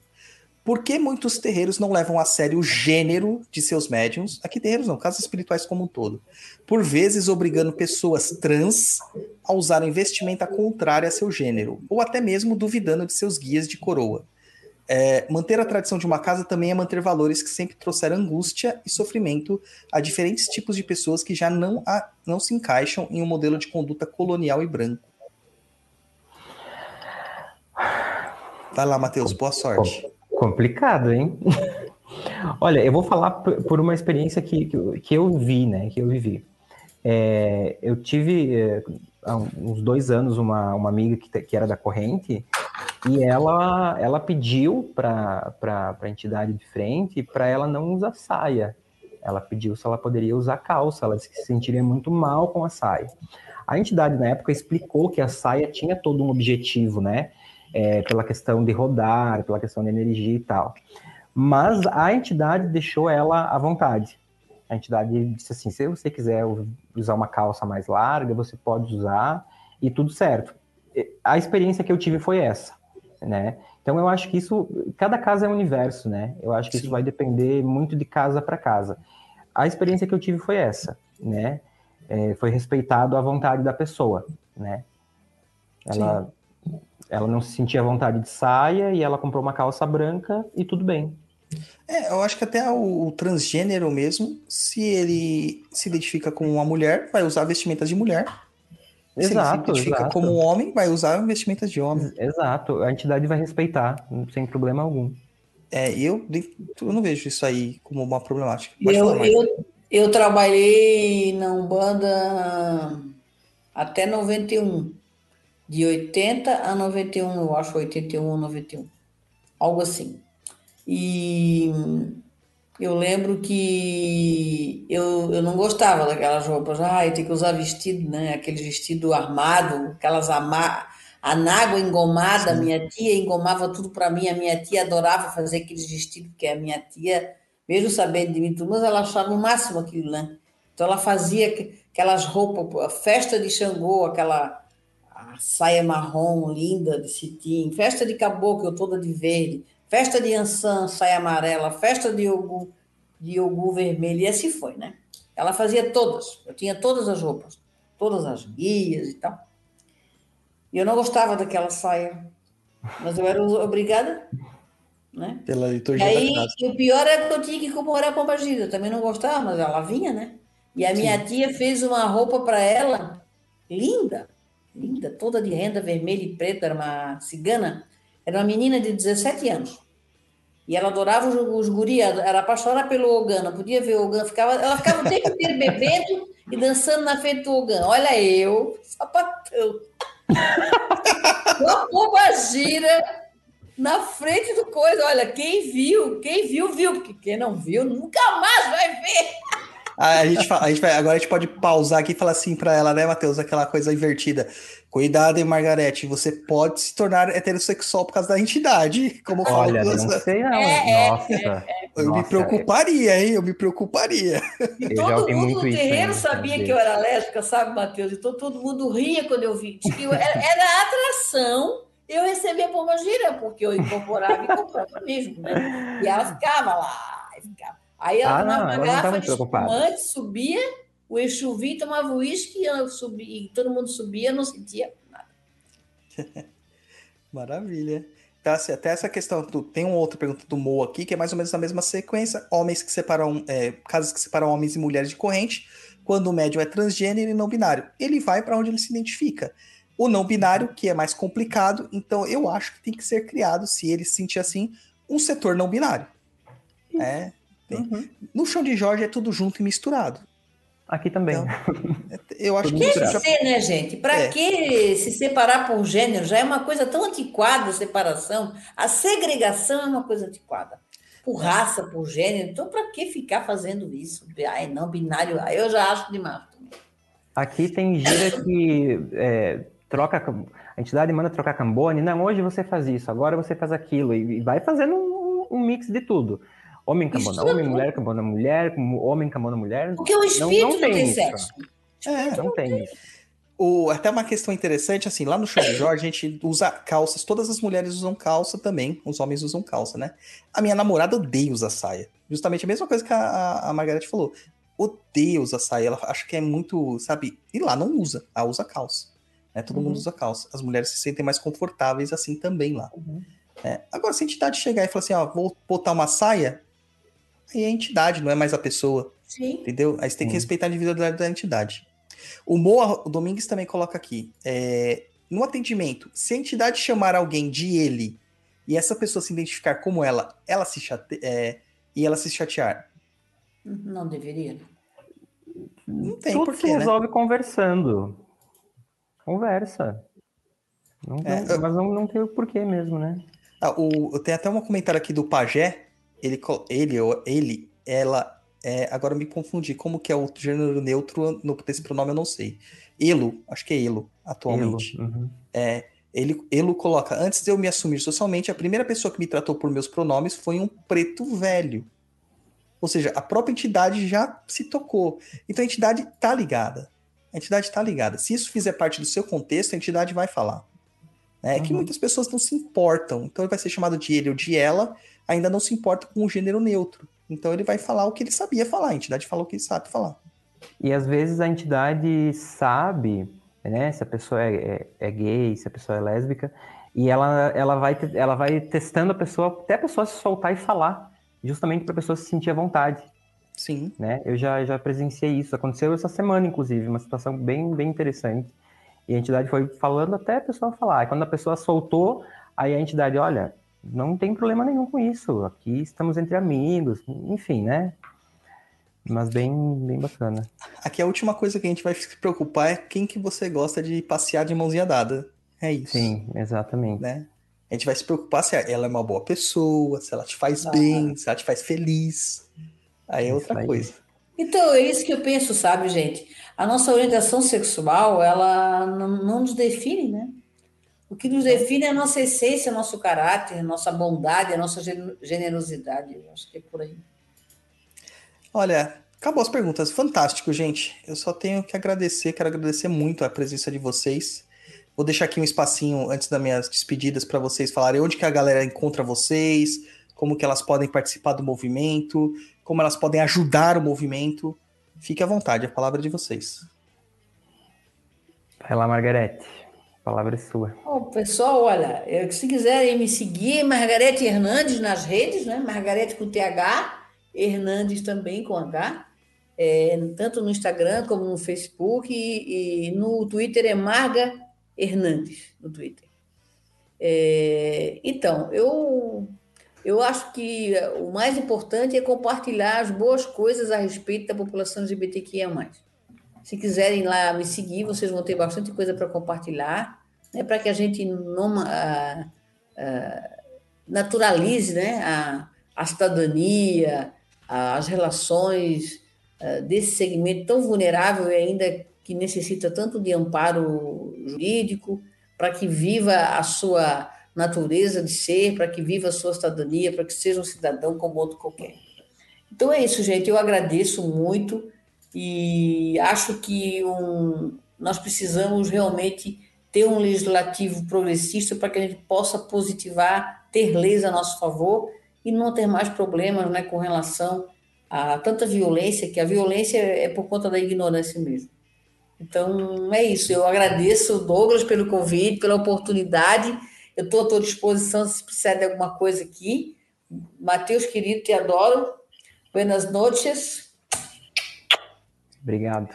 Boa noite, pessoal, a quem nos assistiu aqui e a quem nos ouviu também. E aí, Matheus, faça suas considerações. Obrigado, pessoal. Queria, quero agradecer primeiro ao Douglas, né, pela oportunidade. Eu sou fã declarado do, do podcast, do programa, do Papo na Encruza, do per... enfim, todos, né? O Douglas sabe. É, é, muito importante a gente ter esse espaço aqui, justamente num, num canal que fala sobre espiritualidade e macumba, né? É, quem quiser me seguir nas redes, é, meu Instagram é Matheus Brandini mesmo, como está escrito ali na tela. É, e temos no Instagram da comissão, é, que é Comissão DTO Homoafetivo. Se vocês jogarem isso no, no, Instagram, vai aparecer. Qualquer coisa, me chama no, no direct no Instagram, que eu mando a, a, o Instagram da comissão, a gente vai conversando. Que o importante é a visibilidade, galera. O que importa é isso. Quanto mais visibilidade, menos preconceito. Então, por isso que eu sou muito grato ao Douglas por oportunizar para nós esse espaço aqui isso é, isso é muito válido, muito mesmo. Sem, sem palavras para agradecer mesmo. Maravilha, gente, maravilha. Muito obrigado, viu, Margarete? Muito obrigado, Matheus. A luta não é só de vocês, a luta é de todos nós. Nós somos uma sociedade, nós somos todos unos, somos humanos. E a gente tem que estar tá aqui fazendo isso mesmo. É, não tem o espaço do gay. Não existe isso. Né? O espaço do hétero. Não, gente. Família se constroem com pessoas diferentes. E cada um se respeitando, se amando. E é isso que está faltando bastante na nossa humanidade, na nossa sociedade: amor. Quando nós colocarmos na nossa cabeça que o amor é o que vai movimentar esse mundo, que vai mudar o mundo, você pode ter certeza que a gente não vai estar tá falando de pautas sociais, porque já vai estar tá tudo normal. Todo uhum. mundo vai estar tá sendo bem visto, bem querido, bem tratado, não vai ter mais dor, não vai ter mais fome, não vai ter mais nada. Porque quando a gente ama, a gente cuida um do outro. Essa é a questão. Exato. E tá faltando muito amor na gente. Então, vamos expandir. Vamos expandir aí que o amor que é importante. Tá? Então, não agradeçam a gente, né? nem eu, nem o Luiz, que infelizmente não pôde estar aqui hoje. É, é uma missão de todos nós. Todos nós temos essa missão. Um, eu adorei, foi um programa maravilhoso. Tenho certeza que todo mundo que ouviu e que vai ouvir ainda, porque a nossa maior audiência é offline, né? Vai adorar o que a gente teve aqui de posição e, e as novidades que nós trouxemos aqui, porque creiam, para muitas pessoas ainda é novidade. Tudo Sim. isso. Tá? Muito, muito obrigado mesmo. Galera, a gente vai se despedindo aqui. É, não se esqueça de seguir os Instagrams. Eu vou depois deixar todos esses links do Matheus, da Margarete, da comissão, todos lá na, no post oficial do Papo na Encruza no perdido.co, sem o M no final. Muito obrigado a todos vocês e a gente se vê no próximo Papo na Encruza. Tchau, tchau. Tchau, tchau.